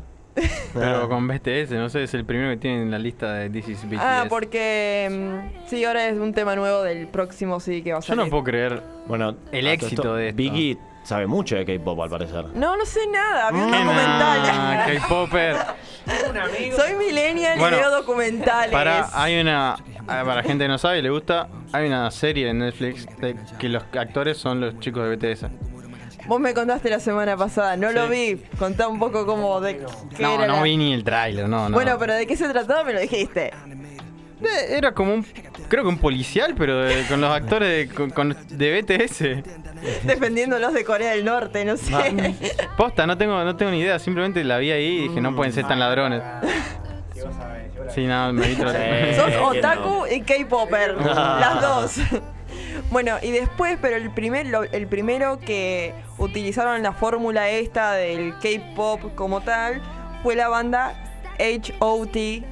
Hot, sería así la banda, que es como ya cuando empezó toda esta no locura, pero cuando se viste como se va gestando toda Sí, la cosa. sí. O sea, el, el sí, el suceso eh, máximo, el Gangnam Style. Claro. Ese sí. Mal, de verdad. Pero ese chabón. 2012. Pero ese Sí, chabón 2012. desapareció igual. Sí, desapareció, pero... No, pará, estuvo en la inauguración de las Olimpiadas de Invierno en Corea. En Corea. Pero ese Hay tipo- mo- Cállate que hay monumentos a ese chabón. O sea, no, no te jodo que básicamente el monumento son los brazos en forma Sí, del pasito. no. Tipo, o sea, así. Yo te quiero decir, ese tema lo bailaba como loco, me Yo encantaba. fui a Bariloche el año que salió ese tema, bueno, no sabes lo que era Bariloche con el Gangnam Style. Era todo bailando como gallitos, un cringe igual ahora, Sí, pero... obvio. sí, ahora que lo decís, sí. Sí, obvio. A mí me lo ponían a los 15, yo iba a los 15 me ponían esos temas. Ah, Iba ponía medio de la ronda. Yo en el diablo. Yo en el diablo lo he escuchado mucho. Lo escuchaba en la- cuando previaba. No, no, no, era espectacular. Aparte me encantaba cómo hablaba. No, no, el paso del jinete no lo hacía. Yo hacía el, del- el de los bracitos para abajo, ¿no? El, el del coso arriba, no, no, no. Tenía tus límites. Y no, tipo, Real tiene un monumento por el- la, col- la colaboración a la cultura coreana. O sea, por eso. Y bueno, ha- hay que decirlo, el tipo ver. es muy exitoso. Y O sea, sí, ese sí. tema, de hecho, en su momento era El mayor, viste, el video. mayor visto. Lo superó, lo superó recién Despacito. Sí. Y no sé si Despacito, Despacito es ahora el, el más visto. No, o- porque despacito ah. se borró. Ay, tenés razón. Se borró hace un par de meses. No, boludo, si el otro día lo vimos. No, lo, lo volví a subir, pero lo Claro, borró. pero en vez El de mil el millones deben tener 50 millones. Claro, o sea, cuando fue después del boom de Despacito, hace un año será. No, El- no, el otro día era ayer anoche, pero No, no, no, pero quiero decir, cuando el boom desapareció, el chabón borró el video y lo volvió a subir. ¿Pero cuánto dice Pedri? 6.5 billones. 6.5 billones, con B larga, ¿eh? Bueno, Nacho, entonces sí, es el más visto de todo. Sí, no sé. ¿Qué tema decían ustedes dos que no han escuchado? Ecam Style. A ver, busqué cuántas reproducciones tiene. Vamos a pelear. eh. Claro, Star tenía, Apostemos. tenía como cuatro, creo, en su momento. A ver. Estamos en esta. La investigué. Programas en vivo, sepan entender. Ahí está toda la operación del Pedri. 3.4. Despacito le pasó el trapo. Mal, Sí. mal, el doble, boludo. 3.4 igual. Estamos Decepción. hablando de miles de millones. No, me acuerdo, me acuerdo que se hizo una campaña para que este video sea el más reproducido porque el anterior era el de Justin Bieber de Baby. Ah. Se había hecho una campaña en internet para que todo, eh, todos vayan a ver este video, eh, qué sé yo, porque todo para hacerle la contra a Justin Bieber, ¿viste? Bueno, era la el época, de era la plena Baby, época. Baby que- es el video con menos, o sea, con, Con más, más dislikes. likes, con más dislikes Sí, sí, de todo YouTube. Bueno, hay que hablar un día de Justin Bieber. ¿Por qué? Porque todo el mundo en su época lo odiaba a Justin Bieber por ser lindo. Y todos los, los varones en esa época le decían que era puto por eso, por cómo se vestía. Y al final, Justin Bieber es un forro, pero no por eso, sino por bancar a Chris Brown. Eh, sí. Datito, Baby ahora tiene actualmente 2.1 billones. Ay, Dios. Ay, chicos, un día siendo hagamos un una columna de lo- los videos más reproducidos en YouTube sí, porque sí, me, me cuesta pensar todo esto. Como para el segundo video con más reproducciones es Shape of You. Según lo que estoy fijando. Aguante Shape of. Shape of You, de hecho, es el tema más escuchado en toda la década. 4 billones y medio de reproducciones. No puedo creer que Ed Sheeran. Aguante, bueno, Ed Sheeran, yo lo quiero, yo lo quiero. Por más Ay, que banque a Justin no. Bieber, que banque a Bueno, después Brown, está See You Again de De- Wiz Khalifa con Charlie Puth. Eh, Uptown Funk de, de Temazo. También, también. y Gamma Style está quinto. Bueno, Bueno. Sorry Justin Bieber el que Che, sigue. esto se, se desvirtuó. ¿Tenemos No. más, más info o no? No, bueno, pero es así. Básicamente era contarles la idea de cómo era toda la fórmula esta del K-pop que está haciendo como el. Ya para mí el boom, cuando ya pasa un tiempo, deja de ser una moda. Eso como que no sé cuánto más se va a extender, no sé. Pero bueno, vamos a ver cómo los centennials siguen la, la historia Con del. K-pop. Bueno, sí. vamos a tratar de hacerle nosotros de- con el Duki un poco de, de, de contra. Resistencia. Resistencia Nakan Bueno, Pop. esperen, falta mi teoría conspirativa. A ver. Por favor, Pedro, bájame el volumen. Vamos a un tono serio. Y quiero el sonido para empezar a hablar. No sé si sabían, pero Paulo Londra es un potencial padre abandónico. Está en edad de tener, de tener hijos, así que también está en edad de Eh, abandonarlos. Yo solamente vengo a comentarles que hay un hilo que, en el que cuentan la historia. En Twitter lo pueden encontrar. Es la fuente más confiable a la que tenemos acceso los nacidos después del 97. Y. Bueno, por eso eh, Vicky y yo estamos exentos de eso. No, por eso ustedes buscan fuentes confiables y diario. Yo me baso en. Twitter. Eh, un hilo de una mujer, de una piba que cuenta la historia, cómo quedó embarazada por Londra y cómo su representante la forzó a abortar. Esto claramente eh, perjudica la imagen de Pablo Londra a quien, a quien queremos. Por lo menos Tommy. eh. Sí, Pablo Londra es una persona que yo banco mucho. Pero es cordobés. Hay Ah, qué excepciones problema. siempre. Hay excepciones siempre. Eh, Córdoba es un lugar que yo nunca fui de vacaciones, eh, pero me ha dado alegrías, como por ejemplo el descenso de River y Pablo Londra. Y no sé si qué más. Sí, la reforma universitaria. Ah. Bueno, sí, pero ya, El cordobazo. pero eso ya, ya está. Bueno. Pero suena, por suena Pablo Londra de favor. fondo. Eh, la cosa es que el chabón, mediando con su representante, forzó a la piba esta que embarazada a que aborte, ¿no? Hasta ahí, una denuncia de las que hay en Twitter que no llega a lo penal, de las que son bastantes ya, lamentablemente. Eh, bueno, la teoría conspirativa comienza así. Una fanática de Pablo Londra subió un hilo explicando la falsedad del perfil de la chica. ¿En qué se basaba? En que nunca subió fotos y la cuenta estaba creada en 2017, pero empezó a tuitear en 2019. Es un argumento totalmente blando porque hay mucha gente que no... Pero pará, la cosa no termina ahí. Alguien más tomó ese hilo, hizo una investigación profundamente periodística y descubrió que todo esto es una tramoya. ¿Quién la genera? El representante de Duki. Y el representante de Duki, ¿qué interés puede llegar a tener en hacer toda esta tramoya? Hacer quedar mal a Pablo Londra, claramente, amigo. Es la pelea entre ellos dos. Pablo Londra, un rapero que no consume drogas, no denigra a mujeres. Y tenemos al Duki que consume drogas y denigra a mujeres. Son el chingue yang. Pero para. em, no son el mismo público. No, Pablo Londra son menores de 14. El Duki son mayores de 14 hasta 18. Básicamente. Disculpame, pero Pablo Londra es el, el más escuchado en Spotify del país, así que. Sí, sí. Y en el podemos extranjero En el también. extranjero también. Así que, así que. Ed mm, Sheeran hizo un tema con Paulo Londra. Ed Sheeran lo llamó a Paulo Londra. De Que hecho. el Duki. bueno, ¿Cuántos temas hizo Duki con Ed Sheeran. A ver, dígame. Duki no hizo tema con gente de afuera. Duki no llegó ni a, ni, ni a verlo a Bad Bunny. No le- chabón, no, no, Sí, ¿quién lo va a tienen ver, el remix, el remix de la can- primera canción del Duki que hay Kazu. Es una loca. No, hay un no, no remix es- con Bad Bunny. Y Eladio Carrón. Sí, bueno. Ah, pero esos son, pero es- esos son los remix, esos son los remix que no se ven las caras. Pero no se dan Ay, cuenta. bueno, verdad. que graban sus partes como la vez que Justin Bieber se metió ahí en despacito. todo el mundo. Eh, ¿No se dan bueno. cuenta de lo que está logrando el representante de Duki? Que hablemos de él a y no de causa Pablo de Londra. Pablo Londra. ¿Te das cuenta? Y, a- verdad. y de paso lo escracha. Bien. Porque el feminismo está así. Esto tranquilamente podría ser eh, Millennials. Sí. Tranquilamente, tranquila. Podría ser un capítulo más Un tranquilamente. capítulo con Pablo Londra del Duki. Esperamos para la tercera temporada, quizás. que aparezca alguno de ellos. Bueno, ¿Cómo? en Millennials yo no lo conté, pero aparece Agustín Casanova, ¿Quién es? ex El cantante, de Marama. Sí, Ah, Tema de verano, ¿querés pasar tema de verano? Sé quién es Marama. lo descongelaron. Pero bueno, sí, de paso vendemos. Se rompió la rodilla. Calma, calma. Eso le pasa por exaltarse. Eh, el programita que viene vamos a estar haciendo temitas de verano. ¿Qué es temita de verano? Bueno, esto que está sonando. Ah, no, yo, yo propuse todo lo que tiene que ver con Marama y Rombay, por ejemplo, que son eh, verano esencialmente. Pero es un verano viejo. Es un verano, Un verano en viejo. Gessel. Eh, Ah, sí, Bueno, un tema que diga, che, este lo escucharía en. pero porque el trap se escucha todo el tiempo. Y los Eh. temas del verano hace tiempo que ya no son tem- no hay temas del verano. Antes era tema de verano, ¿se acuerdan? Por ahí El de no. clavo te clavo la sombrilla. Sí. Sí, ¿cómo que no? Este es el tema del verano. que Sí, no me eso era espectacular. Eso era excelente.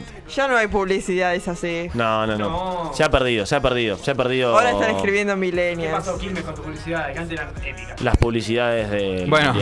eh, a ver, Nos desviamos del la de tema, Brahma. perdón, Nacho. Perdón, eh. la publicidad de Brahma. Bueno, sí, eso por ahí lo vamos a hablar la semana que viene porque supuestamente la bajaron porque dijeron que tenía un mensaje machista. No, o sea, yo vi la publicidad de Brahma y no entendí qué era lo malo. Y miren, chicos, que yo soy intensa e hincha pelota.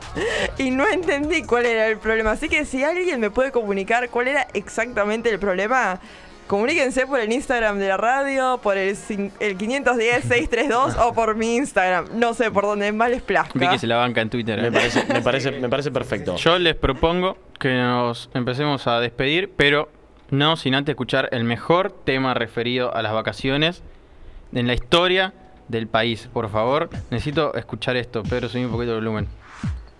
Escuchen esto. La gente que es... No sé de qué año salió. esto.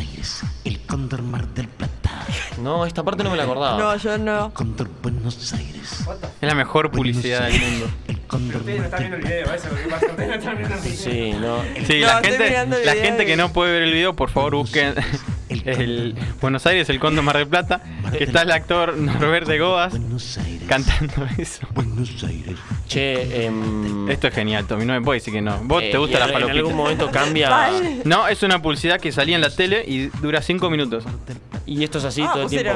Mucha plata. Y es solamente esto, el chabón diciendo esto. el Condor Mar del Plata. El Cóndor.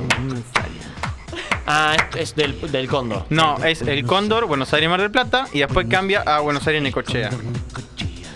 Ah, ahí está. Bárbaro. Increíble. Che, y la gente del cóndor puso un montón de plata, entonces. Sí, vos imaginate que esta publicidad salía por Telefe y duraba 5 minutos. O sea, Está date- mal distribuida la plata. Date una idea. Miren el video, por favor. Sí, el video sí, no, el, video es gloria. Video Por favor, que si alguien tiene un segundo. Y estaban las de Coso. Uh, las de. Esto es un temón, eh. Las de los destinos, por ejemplo, la que decía la de Mar Azul. No me acuerdo. Sí, la- que, que era con el tema de Cristian Castro. Azul, sí. Ah, Era- bueno, yo me acuerdo Que de no la- arroba Barrena. Arro- donde Arrobarrena Donde vino vino a a barrenar. Qué pedazo de- Yo me acuerdo Antes de que quedara la fuera. de la de las mellizas y politakis de Claro que no sabían si era Claro me copo, Claro me copa. Ah, sí, me Oh. acuerdo. Bueno, yo le propongo que todas estas, claro. estas discusiones queden para, para Sí, el programita que- de la- del programa que viene. porque nos Terrible cliffhanger metimos, ¿eh? Espectacular, porque nos pasamos 10 minutos y encima estamos sacando nuevo material que tanto nos está costando. Tuve que ir en Millennial para meter este material. Imagínate. Vamos entonces eh, con los últimos dos temas de la lista de temas ruteros que armamos eh, mientras suena Cereza de Duki. Pedro, sácamelo. No venimos a esto. Ya. No. Sácame este tema. Sácame este tema. Sácamelo. Por favor. Nada, mentira. Va a sonar eh, Can't Stop de los Red Hot Chili Peppers. Uh.